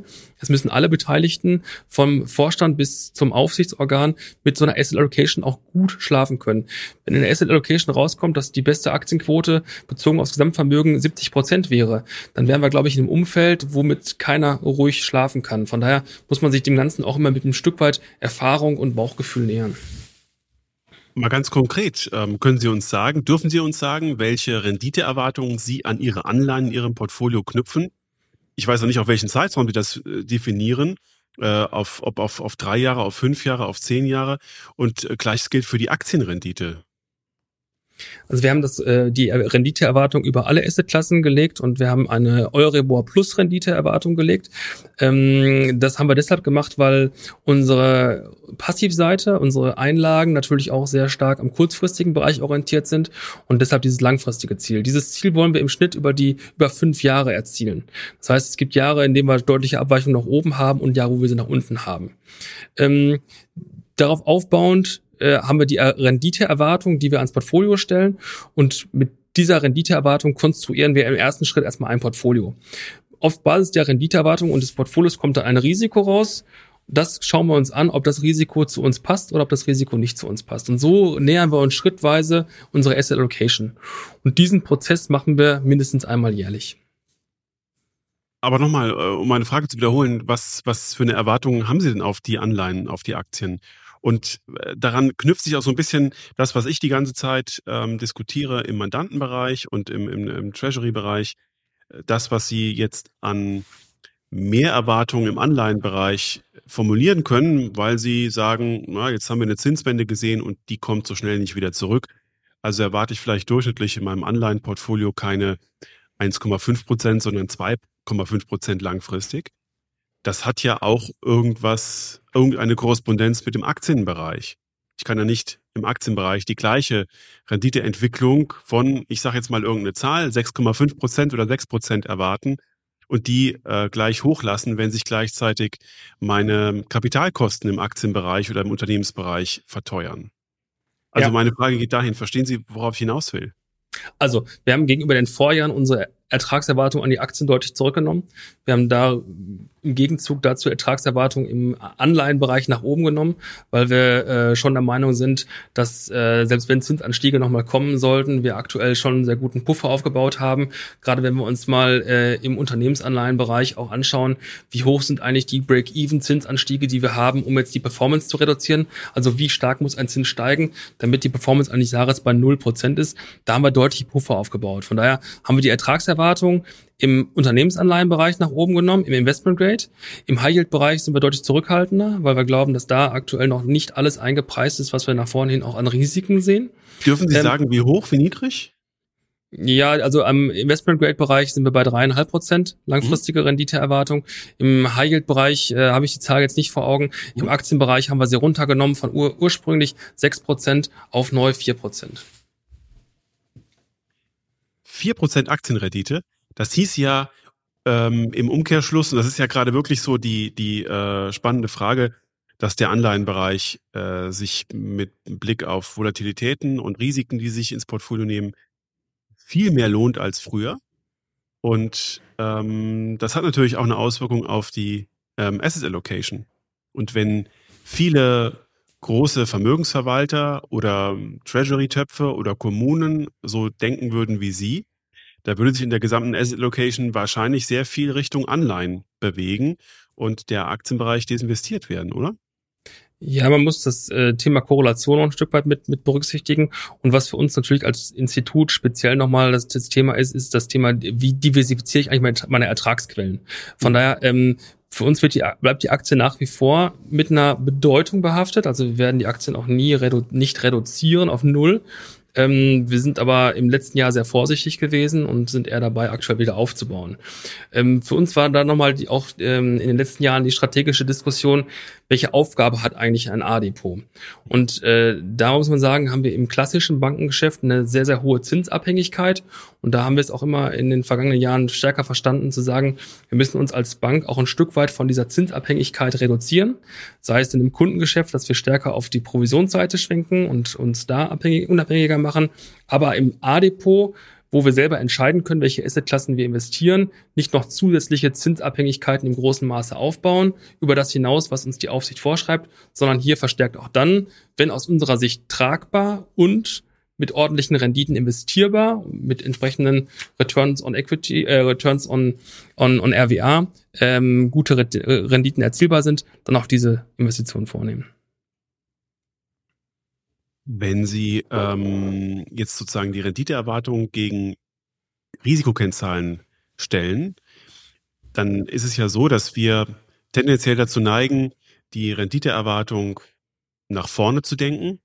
Und äh, die Risikomessung in der Vergangenheit ist ja immer ganz präzise, weil es eben Vergangenheit ist und dazu können wir alles sagen. Ähm, und deswegen beziehen wir uns im Prinzip auf zwei, auf zwei verschiedene Zeiträume bei der ähm, Abwägung ähm, zwischen Rendite und Risiko.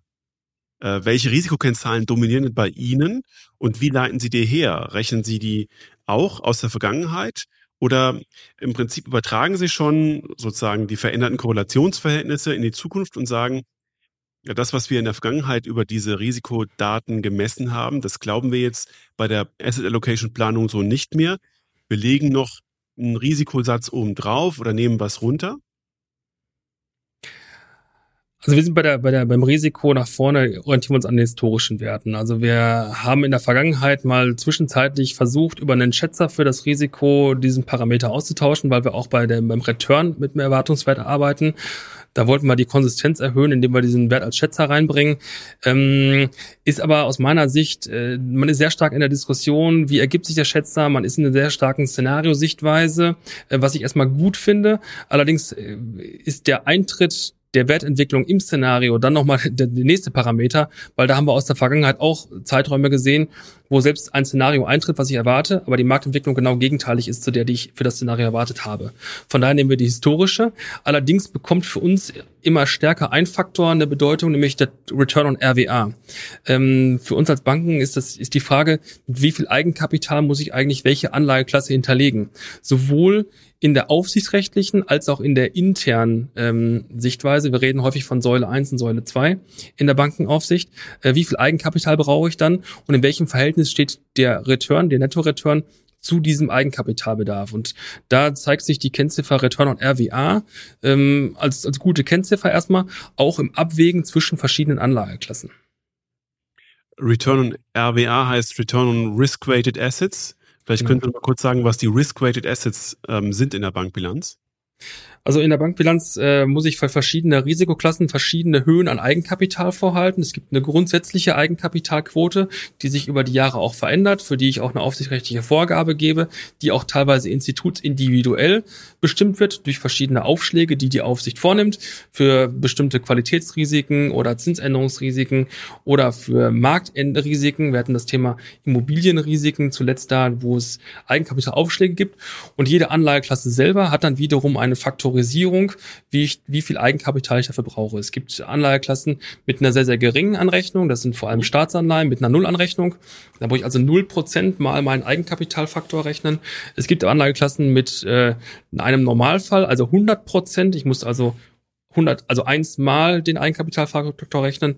Es gibt aber auch Anlageklassen mit deutlich höheren Risiken und das sind perspektivisch vor allem auch die Aktien und Immobilien, die nach Regulierung in den nächsten Jahren immer stärker steigende Anforderungen erhalten werden, wo ich perspektivisch immer mehr Eigenkapital hinterlegen muss. Das heißt, ich muss für eine Aktie in den nächsten Jahren deutlich mehr Eigenkapital hinterlegen, beispielsweise als für einen Corporate Bond gleicher Adresse. Das bringt mich gerade nochmal zu einer Betrachtung dessen, was wir in den USA gerade gesehen haben bei der Pleite von der Silicon Valley Bank und was wir in äh, den englischen Pensionsfonds gesehen haben. Ein Risiko bei dieser Betrachtung, die ja äh, eine reine Schutzmaßnahme ist und die ja sinnvoll ist, könnte ja sein, dass die lange Duration von Staatsanleihen, die sie ja quasi nicht hinterlegen müssen, ähm, dafür sorgt, dass durch die lange Duration wirtschaftlich Schäden entstehen, die es nicht unterlegt sind. Ist das in irgendeiner Form reguliert, dass sie durch Durationsrisiken, die jetzt nicht auf der Emittenten- oder Kreditrisikoseite sichtbar sind, in irgendeiner Form geschützt ist? Äh, beziehen Sie auf die USA oder auf Europa? Auf Europa. Also in Europa ist, ist es in der aufsichtlichen Kontrolle. Das heißt, ich äh, muss laufend für mein gesamtes Zinsbuch, welches sich quasi aus den Kunden und den Depot-A-Forderungen ergeben und den Verbindlichkeiten aus beiden Bereichen ergeben, ähm, Zinsrisiken simulieren. Daraus ergibt sich ein, ein Zinsrisikofaktor, den ich im Verhältnis setze zu meinem Eigenkapital. Und abhängig davon bekomme ich einen Aufschlag äh, über, ein, äh, über ein aufsichtsrechtliches Schreiben, wo ich zusätzliche Eigenmittel vorhalten muss. Ähm, es ist ein bisschen technisch kryptisch und es ist auch so ein bisschen ähm, von hinten durch die Brust ins Auge geschossen. Ähm, die Aufsicht versucht so ein, ein Risiko in die aufsichtsrechtliche Kontrolle zu bekommen, was äh, vorher nicht in der aufsichtlichen Kontrolle drin war. Ähm, ich muss quasi für vorhandene RWA-Mittel, das sind ja im Wesentlichen vor allem Kreditrisiken, mehr, mehr Eigenkapital vorhalten, weil ich noch weitere Risiken, beispielsweise durch Zinsrisiken im Buch habe. Und das hat in den letzten Jahren, und das haben wir schon seit einigen Jahren hier in Deutschland und in Europa, ähm, und hat die Banken auch dazu verpflichtet, wenn sie höhere Durationsrisiken, hohe Fristentransformation eingehen, auch deutlich mehr Eigenkapital vorhalten müssen als Banken, die dieses Risiko nicht eingehen. Und das unterscheidet uns sehr stark von den amerikanischen Märkten. Okay. Nochmal konkret, um die Risikoseite abzuschließen, welche Risikokennzahlen ähm, sind denn die, die Sie sich jeden Tag angucken? Ist das der Value at Risk? Ist das die Volatilität? Ähm, haben Sie im Bankenbereich, im aufsichtsrechtlichen Bereich ganz andere Kennzahlen, außer äh, dem Return on Risk-Weighted äh, Risk Assets? Also de facto anschauen tun wir uns den Belged Risk und das ist auch das relevante Steuerungsinstrument dahingehend zu prüfen, ist mein Risiko, was ich investiere, auch für die Bank nach wie vor tragbar. Mhm. Und wir schauen uns an, ein Belged Risk mit einer 99-prozentigen Konfidenzniveau und einer Haltedauer von 250 Tagen, also ein Jahr Haltedauer. Ja. Also ein sehr, sehr konservatives Risikomaß und die Risiken, die aus den Assetklassen entstehen, müssen dann im Rahmen unserer Tragfähigkeit getragen werden. Und als Bank selber stelle ich nur einen bestimmten Anteil meines Eigenkapitals dieser Risikotragfähigkeit zur Verfügung. Das heißt, ich habe nochmal on top einen Puffer. Und das Verfahren haben wir in Europa flächendeckend. Ähm, und das schützt uns auch sehr, sehr stark davor, dass solche Auswirkungen, die wir sehen, für Banken dann auch existenzbedrohend werden. Um das mal für Hörer zu übersetzen, die jetzt äh, nicht jeden Tag den Value at Risk auf dem Blatt Papier für sich ausrechnen, was Sie beschrieben haben, beschreibt, äh, welcher Verlust theoretisch alle ähm, 100 Jahre unterschritten wird nach unten, wenn Sie im Portfolio nichts verändern würden. Also das ist sozusagen wirklich, auch ich sag mal so im Family Office Bereich, im Treasury Bereich, der Crash Test schlechthin, äh, wenn wirklich das System anfängt zu bluten und wenn wirklich alles ähm, ganz schlimm wird. Und man fängt normalerweise ähm, an, äh, da mal ähm, beim Value at Risk rumzumessen bei der Frage, welcher Verlust wird denn alle 20 Jahre unterschritten, also bei der Konfidenz von, von 90 Prozent. Äh, sehr gut, vielen Dank. Ähm, nächste Frage äh, versuche ich ein bisschen zu verknüpfen mit der Frage, was denn die Sparkasse Dortmund ihren Kunden anbietet. Es gibt Banken, das sind Volksbanken und Sparkassen, von denen ich das weiß, die ihren Kunden nur anbieten, was sie selbst auch im A-Depot investieren. Und dadurch findet so eine gewisse innere und äußere Hygiene statt. We eat our own cooking. Ähm, ist das bei Ihnen auch so? Ja, ich will, das ist bei uns auch so. Ich will das aber ein Stückchen weit relativieren, weil wir den, den Risikoappetit einer Sparkasse Dortmund jetzt nicht jedem Kunden unterstellen dürfen. Äh, es gibt Kunden, die wollen deutlich höher, stärker an Chancen profitieren, wenn wir es mal so rum beschreiben, als die Sparkasse Dortmund. Das ist auch total legitim. Und es gibt Kunden, die sagen, ich möchte mich gerne konservativer aufstellen, was auch absolut legitim ist. Also ich warne davor, den, den, die Risiko, die individuelle Risikoneigung ähm, jetzt an die Kunden zu übertragen. Was wir aber sicherstellen, und das ist auch bei uns ähm, sehr stark verzahnt, ich habe bei mir in der Verantwortung nicht nur das A-Depot, sondern auch unsere Kundenempfehlung, unsere Kundenproduktauswahl, mhm. dass wir den Kunden vor, dass wir den Kunden nur die Dinge empfehlen, in die wir auch investieren, beziehungsweise den Kunden keine andere Empfehlung aussprechen, als wir selbst handeln. Mhm. Das heißt, und äh, das ist jetzt so eine ähm, philosophische Frage wieder, dass wahrscheinlich strukturierte Produkte ähm, keinen Eingang finden in die Empfehlungen ihrer Kunden. Das, das hat nicht, das muss nicht unbedingt so sein. Also ähm, wir als Sparkasse scheuen ein Stück weit strukturierte Produkte, weil sie für uns in der Risikozerlegung extrem aufwendig sind. Also äh, genau. wir müssen das Produkt wirklich komplett zerlegen, wir müssen es ja. dann entsprechend einzeln abbilden, einzeln bewerten. Das ist ein extrem komplizierter Prozess. Das heißt aber nicht, dass das Produkt für uns nicht auch eine gewisse Relevanz hat. Also ich nehme mal besondere Marktphasen mit hohen Volatilitäten, ist ein strukturiertes Produkt, eine Aktienleihe beispielsweise, ein sehr, sehr gutes Mittel in hohe Volatilität Aktivitäten auch zu investieren. Ähm, das empfehlen wir unseren Kunden phasenweise auch. Das ist dann sehr situationsabhängig und sehr kundenabhängig, wann wir das empfehlen. Aber die Tatsache, dass wir ein Instrument nicht abbilden können oder nicht abbilden wollen, spricht nicht dem entgegen, dass wir es unserem Kunden nicht anbieten würden. Mhm. Okay. Ähm, dann würde ich als nächstes äh, mit Ihnen gerne mal in die beiden Anlageklassen einsteigen, äh, die ähm, klassischerweise im A-Depot äh, befindlich sind, nämlich vornehmlich Anleihen und dann Aktien. Und ähm, das Problem, das viele A-Depot-Manager im letzten Jahr gehabt haben, war, dass man vielleicht aus einer Zeit kam, mit der man geglaubt hat, die Zinsen werden nicht wieder steigen, das kann gar nicht passieren. Und man hatte eine lange Duration, ohne dabei wirklich ein schlechtes Gewissen haben zu müssen. Jetzt ist es doch passiert und dabei sind ja äh, alle Anleiheninvestoren ähm, kalt erwischt worden, überrascht worden, die einen mehr, die anderen weniger. Aber was macht man denn, wenn man als A-Depot-Manager tatsächlich ähm, für den Fall, der eingetreten ist, keine richtige äh, Planung vorgesehen hat und mit einer zu langen Duration erwischt worden ist? Kann man das im Laufe eines solchen äh, komplizierten Jahres wie 2022 aktiv managen, handhaben, die Duration verkürzen? Kann man ein Overlay fahren und über äh, Derivate und andere äh, Instrumente die Duration verkürzen und aktiv aussteuern? Oder muss man es einfach hinnehmen? Aus meiner Sicht unbedingt. Man, man, muss es unbedingt steuern. Das ist auch die Aufgabe eines Treasuries und das ist auch eine Aufgabe eines Risikomanagements, aktiv auf solche Situationen hinzuweisen. Und ähm, bei, bei allem Hoffen nach vorne, das, und das hat man ja häufig in, in Situationen, äh, der Markt fällt und man hofft, es wird dann wieder besser, eben diese Hoffnung nicht überwirken zu lassen, sondern auch konkret Gegenmaßnahmen zu ergreifen. Und das ist auch, auch unser Vorgehen. Wir haben auch sehr zeitnah reagiert auf die Zinsanstiege.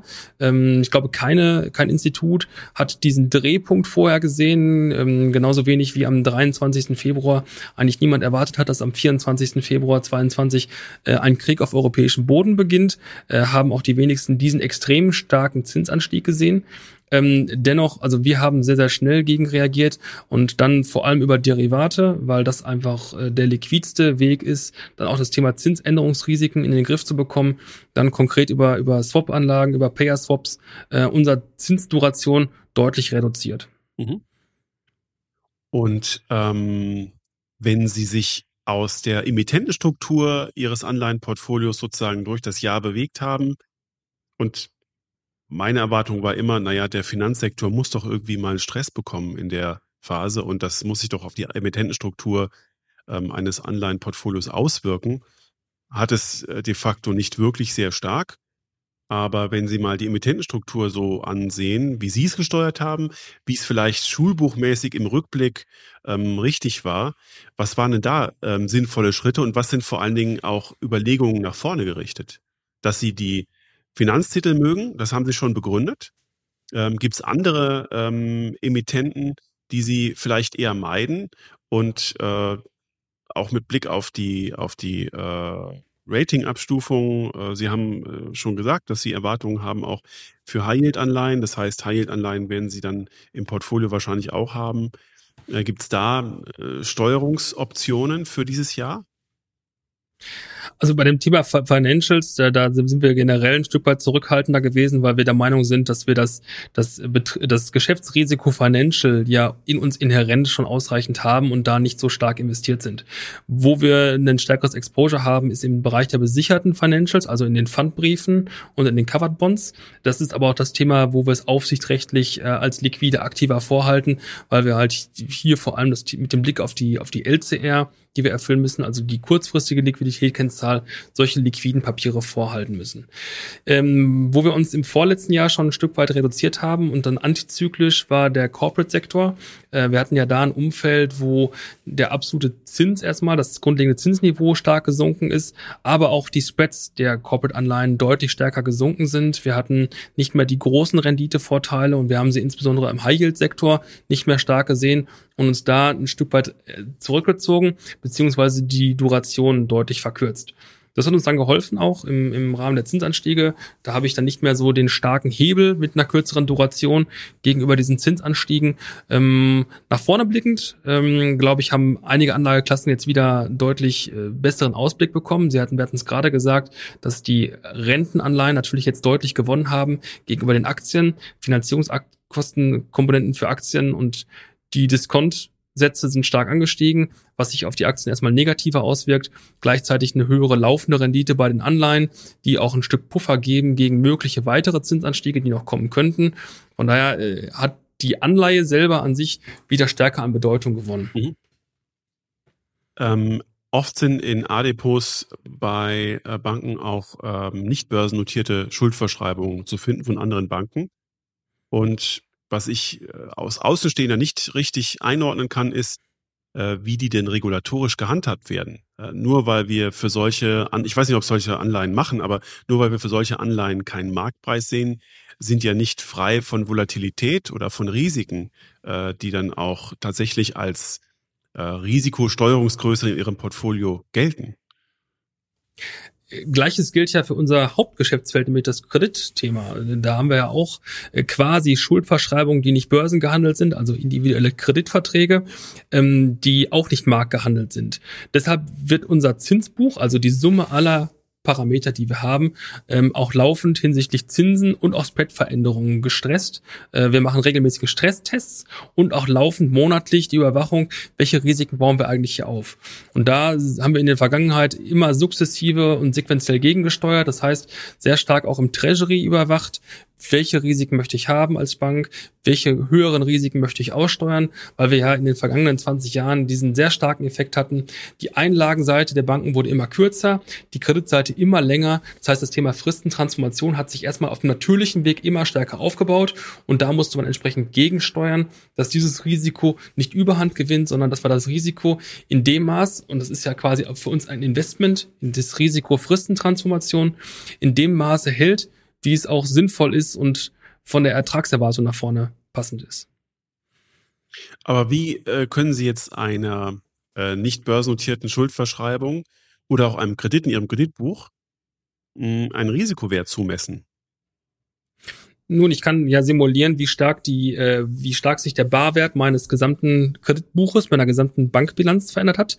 Das äh, machen wir seit Jahren regelmäßig, äh, monatlich, dass wir uns ähm, unser Zinsbuch, also die Summe aller Cashflows auf der aktiven wie auf der passiven Seite anschauen, egal ob börsennotiert oder nicht börsennotiert, egal ob Kredit oder Schuldverschreibung, egal ob Kundeneinlage oder institutionelle Refinanzierung, kommt alles in einen großen Zinstopf hinein, wird alles mit verschiedenen Zinskurven bewertet auf einen Barwert und dann mit verschiedenen Zinskurven gestresst. Und aus diesen Barwertveränderungen kann man sehr, sehr wohl erkennen, wo sich Risiken bilden und inwieweit diese Risiken auch schlagen werden. Also mit dem Modell können Sie sozusagen das Zinsänderungsrisiko greifen. Aber können Sie mit dem auch das Kreditrisiko der zugrunde liegenden Kredite und Bankschuldverschreibungen greifen, indem Sie sagen, ja, für ähm, sie, sie, sie raten ja auch die Kredite, die sie vergeben und auch die Bankschuldverschreibungen, die sie ins Portfolio nehmen, dass sie dort Abstufungen machen und äh, größere Verluste mit einplanen oder einsimulieren? Absolut. Also wir können die, die, die Migration verschiedener Kreditbonitäten, also inwieweit verändert sich ein Rating im Zeitablauf, also die Migration durch verschiedene Ratingtabellen simulieren. Wir können verschiedenste Ausfallszenarien simulieren. Wir können verschiedene äh, Stressszenarien simulieren hinsichtlich äh, Branchenveränderungen, hinsichtlich wirtschaftlichem Umfeld. Und da ergeben sich dann bestimmte Ausschläge hinsichtlich des Kreditbuches. Erstmal hat das ja, wenn ich solche Szenarien nach vorne simuliere, nur die Bewandtnis, dass ich schauen muss, dass ich in den möglichen Szenarien auch eine Risikotragfähigkeit darstellen kann. Also kann ich es mir leisten, in diese Risiken, in diese Assets zu investieren? Also kann ich einem Unternehmen ein Darlehen leihen und bin ich dafür gewappnet, wenn das Unternehmen nicht zurückzahlen kann, trotzdem solvent zu bleiben? Das ist erstmal das Hauptthema, was die Bank beschäftigt. Da sind wir noch gar nicht im Thema äh, Bewertung laufend und möglichen ähm, Abschreibungen im, im letzten Jahr. Ähm, und das machen wir über alle Assetklassen, über unabhängig davon, ob der Kunde hier in Deutschland sitzt oder ganz woanders sitzt, nehmen wir diese Simulation regelmäßig vor und stellen sicher, dass wir diese tragen können. Im vergangenen Jahr, wo wir dann den Echteintrittsfall gesehen haben, haben wir ja entsprechende auch Bewertungsveränderungen gesehen. Und da gab es dann auch eine Novelle, würde ich mal sagen, ähm, wie bewerte ich eigentlich diese Risiken und gibt es hier mögliche Risiken, die für die Bank schlagend werden? Und dann gab es auch Fälle, wo entsprechend Abschreibungen getroffen werden mussten, zu sagen, okay, ich muss jetzt mal ein Stück weit äh, eine Bewertung vornehmen, muss mein Buch neu bewerten und muss hier auch entsprechende Puffer aufbauen. Und dann sind wir in dem HGB-Thema, wo ich halt die Risiken nach unten bewerte, aber die entsprechenden Gegenpositionen nach oben nicht nach oben ja. bewerte. Wenn wir mal eine andere Anlageklasse mit ins A-Depot nehmen, ich weiß nicht, ob bei Ihnen real oder auch nur äh, gedanklich, wenn Sie in irgendeiner Form Immobilien oder Immobilienfonds mit berücksichtigen, dann ähm, müssen Sie die in irgendeiner Form auch risikoseitig ähm, bewerten und handhaben, gerade wenn Sie vielleicht tatsächlich ähm, irgendwelche geschlossene Beteiligungen oder Direktbeteiligung an Immobilien äh, mit aufnehmen. Funktioniert das dort in gleicher Weise? Lassen sich Immobilien risikoseitig gut äh, verarbeiten und simulieren? Bei Immobilien ist es eigentlich eher schwieriger, weil wir da ähm, deutlich mehr, also durch größere Einzeleinheiten haben und dass äh, die Risikomessung, die ja im engeren Sinne darauf beruht, dass ich irgendwo am Markt eine Beobachtung mache und diese Beobachtung übertrage auf andere Assets, das schwieriger ist. Das, mhm. das kennt jeder, dass das Haus auf der einen Straßenseite vielleicht eine gute Lage hat, auf der anderen Straßenseite aber eine ganz andere Situation vorherrscht. Das macht es bei Immobilien grundsätzlich schwieriger. Äh, bei Immobilien gibt es aber die jährliche Bewertung durch den unabhängigen Gutachter, der die Immobilie vom Wert einschätzt, der auch entsprechende Veräußerungen mit zugrunde legt. Das heißt, wenn ich einen anderen Finanzierungsumfeld habe, als wir das vielleicht noch vor eineinhalb Jahren hatten, weil die Zinsen stark gestiegen ist, sind, dann fällt, fließt dieses mit in das Gutachten mit ein. Gleichzeitig ist aber auch der positive Fall, dass wir gerade im gewerblichen Immobilienbereich vielfach indexierte Mietverträge haben, die jetzt nach vorne hin auch dafür sorgen, dass die Erträge bei Immobilien auch steigen werden. Mhm. Und das Thema Marktpreise bei Immobilien, das ist ja ein, viel diskutiertes Thema, jetzt nicht nur für, für A-Depots, sondern vielmehr im gesamten Markt. Wann geben die oder werden die Immobilienpreise flächendeckend bei einem Umfeld so stark gestiegener Zinsen jetzt nachgeben oder nicht nachgeben? Aktuell sehen wir das in großen Ballungsregionen, dass bei einzelnen Übertreibungen sich ein Stück weit zurückrollen. Flächendeckend stellen wir noch nicht fest, dass die Immobilienpreise sich nach unten bewegen. Mhm. Okay, Müssen sie aber vielleicht, das immer kurz so zwischen, äh, zwischen reingeschoben, Ähm, denn bei den Immobilienpreisen, die aktuell, ich sag's mal hier so für den Großraum München verlangt werden, werden sie mit Immobilien gegen die erwartete Inflation ähm, bei den gestiegenen Zinsen äh, nicht ankommen. Da, Absolut. Da bin ich sehr ähm, gespannt, was die nächsten, ich, was die nächsten Jahre bringen werden. Ja, absolut. Also das, was Sie, was Sie in, in München beschreiben, äh, ist natürlich von der Preisentwicklung ähm, oder sag mal in vielen der Top 7 Standorten Deutschlands. München ja. ist, glaube ich, eine, eine, nochmal eine besondere Ausnahmestellung äh, dabei. Da gab es natürlich deutlichste Preisbewegungen nach oben. Ähm, wir haben die auch in anderen Marktsegmenten gesehen. Aktuell äh, sehen wir ein Stück weit, dass diese Spitzen auch zurückkommen. Ähm, flächendeckend in den Engagements, wo wir investiert sind, äh, sehen wir noch kein, keine Gegenbewegung. Ähm, aber wir simulieren auch hier regelmäßig äh, extrem starke Preisrückgänge. Wir simulieren Leerstände und die Auswirkungen auf die Preise. Und auch hier, und das ist bei uns im Haus oder bei vielen Sparkassen so, die Investitionen, die sie vorgenommen haben, sind häufig in Fondsstrukturen. Die Fondsstrukturen haben sie zu historischen Anschaffungskursen in der Bilanz. Da sind hohe stille Reserven vorhanden. Das heißt, diese Reserven puffern auch erstmal gegen mögliche Marktentwicklungen ab, äh, die eintreten können. Lassen Sie uns mal einen Blick auf die ähm, Aktien in Ihrem Portfolio werfen. Ähm, jetzt äh, kann man sich vorstellen, dass der Aktienbereich wahrscheinlich äh, bei weitem nicht so stark gewichtet sein kann und darf wie der Anleihenbereich. Aber dennoch ist es ja wichtig, ähm, eine gute Aktienselektion zu treffen. Äh, wie machen Sie das denn? Ähm, nehmen Sie da die gleichen Grundsätze wie im Rahmen Ihrer Vermögensverwaltung und Vermögensberatung innerhalb der Bank? Oder äh, selektieren und allokieren Sie die Aktien nach anderen Maßstäben? Also erstmal möchte ich an der Stelle sagen, dass, dass das Thema Aktienselektion ähm, für uns erstmal eine Make-or-Buy-Entscheidung ist. Also möchte ich mhm. selber Aktienselektion betreiben oder möchte ich die konkrete Aktienselektion outsourcen? Und da sind wir der Meinung, dass das nicht unser Kerngeschäftsmodell ist und dass wir dieses Thema eher outsourcen an einen Dritten, in diesem mhm. Falle Asset Manager. Ja. Sodass sich die Auswahl der Aktienposition für uns in eine Asset Manager Auswahl ähm, mündet. Und wir regelmäßig hinterfragen, mit welchen Asset Managern möchten wir, nach welchen Strategien, in welchen Regionen Aktien managen. Und da gehen wir einen sehr diversifizierten Ansatz an, dass wir sowohl regional breit diversifiziert sein wollen, als auch von den Strategien breit diversifiziert sein wollen. Und ähm, jetzt haben wir schon gelernt, dass Sie bei der Planung der Asset Allocation ähm, so knappe vier Prozent für den Aktienbereich erwarten. Und wenn Sie das Ihren Aktienmanagern mitteilen, sagen die wahrscheinlich, ach, danke, Gott sei Dank. Dann ähm, haben wir es ja gar nicht so schwer. Äh, Aktienmanager sind historisch wahrscheinlich mit ganz anderen Renditeerwartungen konfrontiert. Aber ich nehme an, Sie benchmarken die auch. Und ähm, wenn ein äh, äh Portfolio-Manager oder ein Asset Manager, den Sie selektiert haben, dann tatsächlich unterhalb der Benchmark liegt, dann ist er wahrscheinlich schlecht. Was sind die Kriterien, damit Sie sagen, ach, der, der war jetzt nicht im Rahmen unserer Erwartung. Gleichen Sie seine, seine Performance, auch wenn sie jetzt mal langfristig über vier Prozent war, mit dem in Kauf genommenen Risiko ab und sagen, naja, die vier Prozent, das passt, das, das ist das, was wir ähm, erwartet haben? Oder nehmen Sie dann doch eine klassische Marktbenchmark und sagen, das liegt zu weit vom Markt weg, äh, das müssen wir ändern? Ähm, zunächst mal, meine Risikoerwartungen teile ich seltener dem Manager mit, sondern das ist eher die Gewichtung äh, dessen, was wir intern erwarten. Okay, ähm, dann, haben wir jetzt, wenn, dann hört hoffentlich keiner Ihrer Dienstleister zu. Außer jetzt, das wäre nicht so nicht so tragisch. Ähm, nein, okay. was wir was wir regelmäßig machen, mindestens jährlich, ist, ähm, dass wir sowohl unsere Einzelmanager benchmarken gegen eine breite Marktbenchmark, als auch gegen eine sektorale beziehungsweise Strategie-Benchmark. Das heißt, wenn ich eine Momentum-Strategie fahre, äh, lasse ich die auch gegen eine Markt-Momentum-Strategie laufen. Und äh, da wird der Manager hinterfragt, aber wir hinterfragen uns auch entsprechend selber. Ist die Verteilung auf die Strategien, die wir haben, die richtige Verteilung? Und das kann man sehr stark an, dem, an der Diskussion um das Thema Value der letzten zehn Jahre festmachen.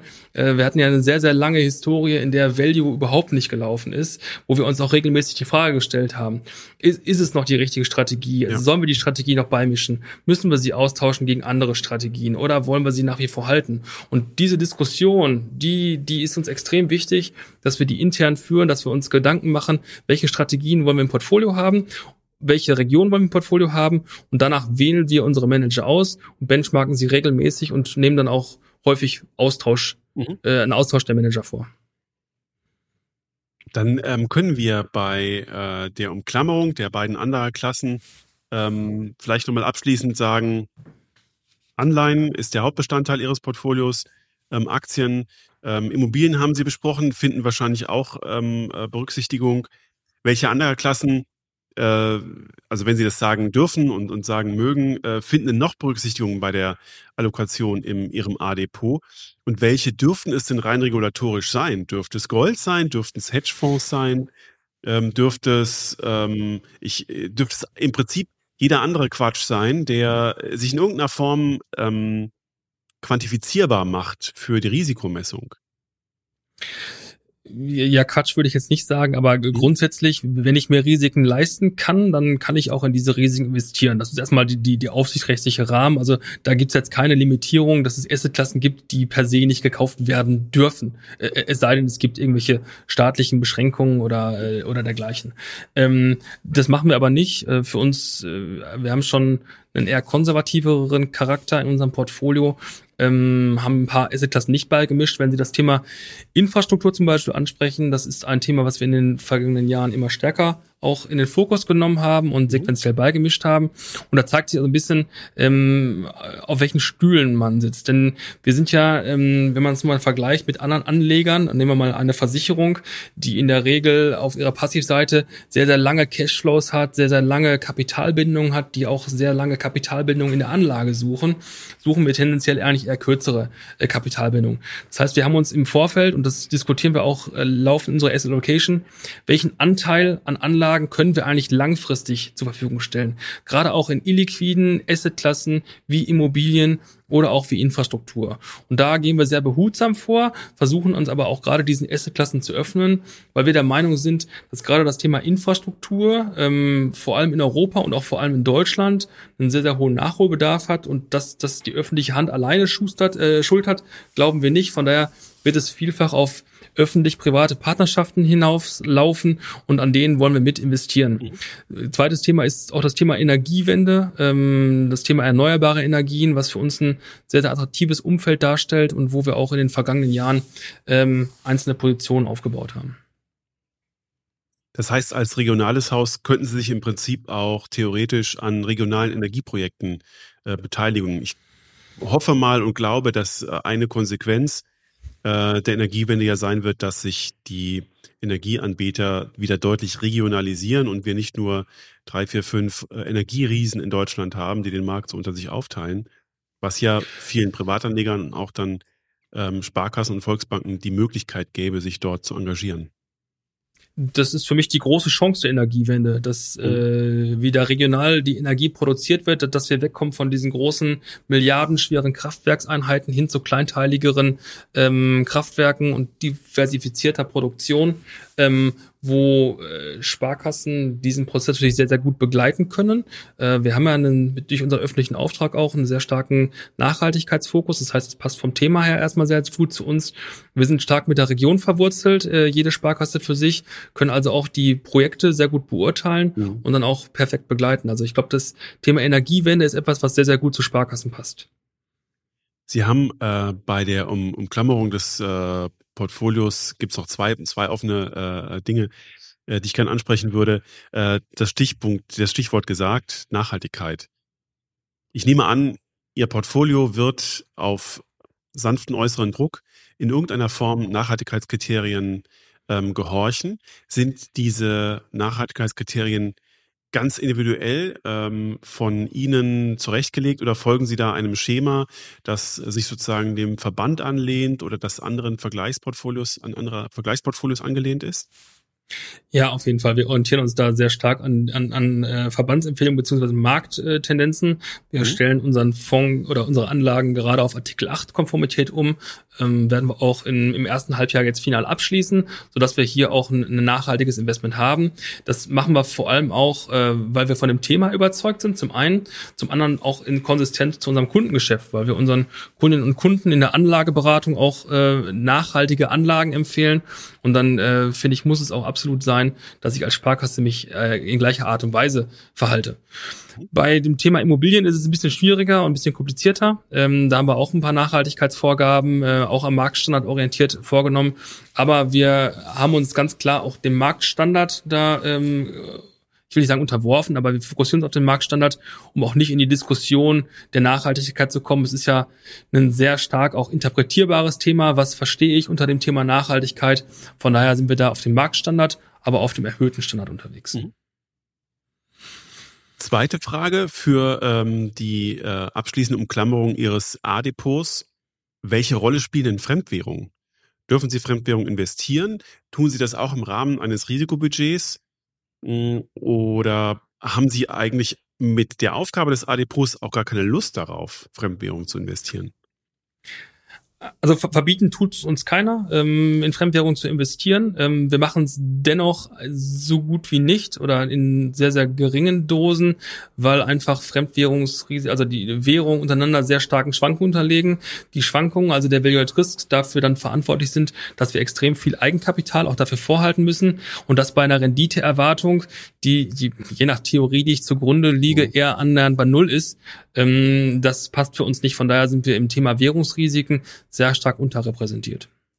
Ich könnte mir vorstellen, dass das jetzt sozusagen ähm, ein großer Unterschied ist zu den Kundenportfolios, die Sie ja im Prinzip beratend mit begleiten, weil äh, dieses äh, Thema der, der äh, Risikoauswirkung von Fremdwährung äh, keine so große mathematische Rolle spielt.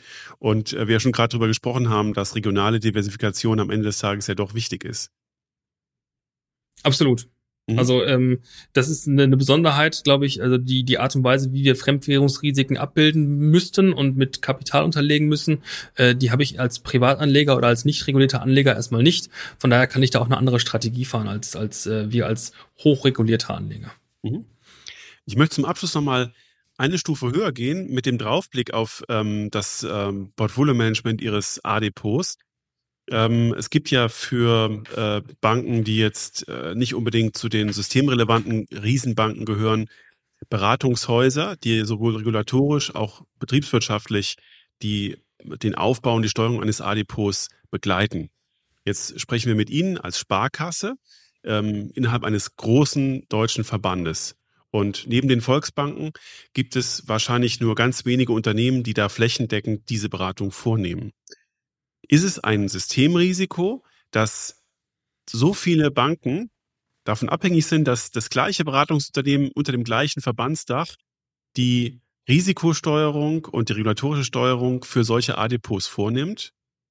Oder liefern Ihnen diese Beratungsunternehmen letztendlich nur die Zahlen und was dann daraus gemacht wird, das findet dann tatsächlich individuell in den einzelnen Banken statt? Also zunächst mal gibt es jetzt kein zentrales Beratungsunternehmen, äh, dem sich alle Sparkassen oder auch bei den Volksbanken ähnlich ähm, un unterwerfen und, und mhm. äh, wo alle dieser Strategie oder der Anlageempfehlung des ganzen dieses Unternehmens folgen. Das, das, das sehe ich äh, ein Stück weit anders. Da, da haben wir keine hohe Abhängigkeit. Wo ich eine Abhängigkeit sehe, ist beim Thema der Risikomessung und das ist keine Abhängigkeit in unserer Finanzgruppe selber, sondern eher im gesamten Markt. Ähm, mhm. Aufsichtsrechtlich messen wir alle nach dem at Risk. Das heißt, wir wir, wir fahren alle nach vorne geradeaus und gucken dabei in den Rückspiegel. Ähm, ja. Und dadurch bekommen wir auch alle diese Zyklik in unsere Portfolio hinein. Und da sehe ich schon eher das große Problem, ähm, dass wir viele Volatilitätscluster, die wir sehen, auch hausgemacht entstehen lassen, weil jeder versucht, irgendwo als erster aus dem Markt herauszugeben. Das erhöht die Ausschläge nach unten, die Geschwindigkeit der Ausschläge. Und das ist so ein, so ein Hamsterrad ein Stück weit, in dem wir gefangen sind. Das ist für mich das, das, das eher größere Risiko. Bei der Frage der Definition der Anlagestrategie sind wir komplett unabhängig. Wir können uns Beratungen von Unternehmen, welcher Art auch immer, dazu holen oder selbst äh, in die Hand nehmen, ähm, verfügen auch alle über ausreichende Qualifikation jetzt in unserem Haus, um, um auch selber eine Portfolioallokation darstellen zu können. Von daher sehe ich da keine großen Abhängigkeiten ähm, bei uns im Haus jetzt oder in der Finanzgruppe. Ähm, ich denke, dass für die, für die Volks- und Raiffeisenbanken ähnliches gelten wird. Mhm. Im Einzelnen könnten Sie das ja auch abprüfen, indem Sie tatsächlich eine Austauschplattform haben unter verschiedenen Depot-A-Managern, ähm, die sich auf irgendeiner Ebene treffen. Das könnte zum Beispiel der Verband Deutscher Treasurer sein, wo viele A-Depot-Manager ähm, vertreten sind und auf die Veranstaltung kommen, wie ich das immer wieder feststelle. Ähm, es könnte aber auch verbandsinterne Veranstaltungen sein oder Austauschzirkel, in denen man so ein bisschen sich aus den eigenen Büchern erzählt und feststellt, ah, okay, du machst es ganz anders als wir. Das ist ja eigentlich gut so, denn wenn alle A-Depots identisch aufgebaut wären, dann würden ja äh, Klumpeneffekte und, und äh, Ungleichgewichte ähm, in gleichem Maße überall zum Tragen kommen. Das kann ja nicht Sinn einer Bankenaufsicht sein oder nicht Sinn ähm, eines solchen Finanzsystems. Gibt es solche Austauschplattformen? Also es, es gibt regelmäßigen Austausch ähm, auf fachlicher Ebene, wie das in anderen Fachbereichen auch ähnlicherweise der Fall ist, ähm, wenngleich das nicht bedeutet, dass es einen entsprechenden Gleichlauf gibt, weil am Ende des Tages ist es ja eine, eine höchst individuelle Entscheidung, ähm, welchen Risikoappetit habe ich, welche Risikotragfähigkeit habe ich, wie allokiere ich mein Kapital in der Bank insgesamt, das heißt, welche Risiken habe ich in meinem Kernbankengeschäft, welche Risiken möchte ich noch dazu allokieren, äh, welche Erwartungen nach vorne habe ich. Von daher werden Sie auch kaum kaum gleichartige Portfolien sehen, sondern alles äh, sehr, sehr individuell. Mhm. Das war jetzt ein extrem lehrreicher und spannender ähm, Rundumblick äh, in Ihre Arbeit, Herr Juncker, für die ich schon mal sehr, sehr, sehr dankbar bin. Ich möchte Sie einladen, vielleicht am Ende äh, zusammenfassend nochmal ähm, Beobachtungspunkte zu nennen, die Sie anderen Depot-A-Managern, aber im Prinzip können Sie das in Ihrer Rolle auch allen anderen Portfolio-Managern zurufen, die strategische Asset Allocation planen müssen, im Family Office-Bereich, im Stiftungsbereich, ähm, im, im Asset Management äh, zurufen. Was sind aus Ihrer Sicht, aus Ihrer Perspektive des Typo A-Managers ähm, äh, sozusagen Imperative für das Jahr 2023? Äh, worauf sollte man achten? Wo sind die Wendepunkte? Ähm, wir haben schon über die Umstellung der Duration gesprochen. Wann, wann gehen Sie Long Duration? Das dauert wahrscheinlich noch ein bisschen. Worauf ist zu achten aus Ihrer Sicht? Ähm, ich es mal ein bisschen auf die, auf die Banken fokussieren, weil ähm, unser Depot A ja ein Stück weit ja eine, Anlagestrategie nach vorne ist, aber wir auch sehr, sehr stark im Treasury ähm, der Gesamtbank unterwegs sind und auch im regulatorischen Umfeld unterwegs sind. Und ich glaube, da, da haben wir ein spannendes Jahr vor uns. Ähm, da geht es für mich im Wesentlichen darum, äh, nicht nur zu gucken, singulär, wo sind jetzt meine, meine Risiken im Kapitalmarkt, sondern was macht mein gesamtes Bankbuch, ähm, was habe ich für Kreditrisiken im Buch, äh, wie weit kann, können da Risiken schlagend werden? Was habe ich da insgesamt für, für Themen in meiner Bankbilanz? Es ist von noch größerer Bedeutung die Frage nach vorne. Ähm, ich habe ein neues Zinsniveau in der Bankbilanz. Ich habe einen neuen Anspruch unserer Einlegerinnen und Einleger nach neuen Zinsen. Aber wie kriege ich die Zinsen denn nach vorne auch äh, aktiv verdient? Ähm, denn wir haben ja gleichzeitig ein Umfeld, wo der gestiegene Zins auch zu einer entsprechenden Investitionszurückhaltung führt. Wir haben viele Menschen, die sich äh, einen Hauskauf oder Hausbau nicht mehr leisten können, weil die Zinsen stark gestiegen sind. Das führt zu entsprechenden Rückgängen im Bereich der Baufinanzierung. Wir haben gleichzeitig ähm, äh, Unternehmen, die verschiedene strategische Erweiterungsinvestitionen nicht mehr vornehmen, weil sie sich aufgrund des gestiegenen Zinsniveaus nicht mehr rechnen. Das bedeutet, ich habe auf der Passivseite bei meinen Anlegern vielleicht einen höheren Anspruch, habe auch einen gestiegenen Marktzins, der diesen Anspruch rechtfertigt aber auf der Aktivseite vielleicht gar nicht mal mehr so die Prolongation oder die Neumittel aufkommen, wo ich auch einen entsprechenden Zinsertrag verdiene. Ähm, sich da anzuschauen, wie habe ich, was habe ich alternativ für Möglichkeiten, auch gerade im Bereich äh, einer inversen Zinsstruktur, wo ich also im Bereich der zwei-, dreijährigen Anlagen deutlich höhere Coupons und Renditen habe als im Bereich der Zehnjährigen. Wie kann ich das für meine Bank nutzen und welche Schlüsse muss ich da für mich daraus ziehen? Das ist aus meiner Sicht so ein, so ein wesentlicher Punkt nach vorne, ähm, dem ich mich im, im Banktreasury in diesem Jahr stellen muss. Vielen, vielen Dank.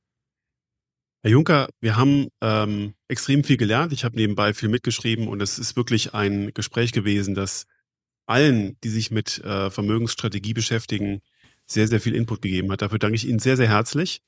Und ich würde mich riesig freuen, wenn wir das Gespräch spätestens fortsetzen, wenn wir in Europa wieder Negativzinsen einführen. Aber am besten schon deutlich vorher. Das würde heißen nie wieder, hoffentlich. ja. Dann, dann äh, sollten wir uns vorher zusammen äh, knüpfen. Aber ich danke Ihnen sehr, sehr herzlich und äh, wünsche Ihnen ein gutes Händchen ähm, bei dem Management Ihres A-Depots, aber auch bei der Begleitung Ihrer Kunden. Vielen Dank nach Dortmund.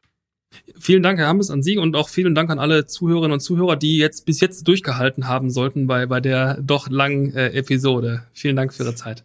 Genau, das Gespräch war doppelt so lang wie eigentlich angedacht, aber jede Minute wert. Also vielen Dank, alles Gute, Herr Juncker, bis bald. Bis bald.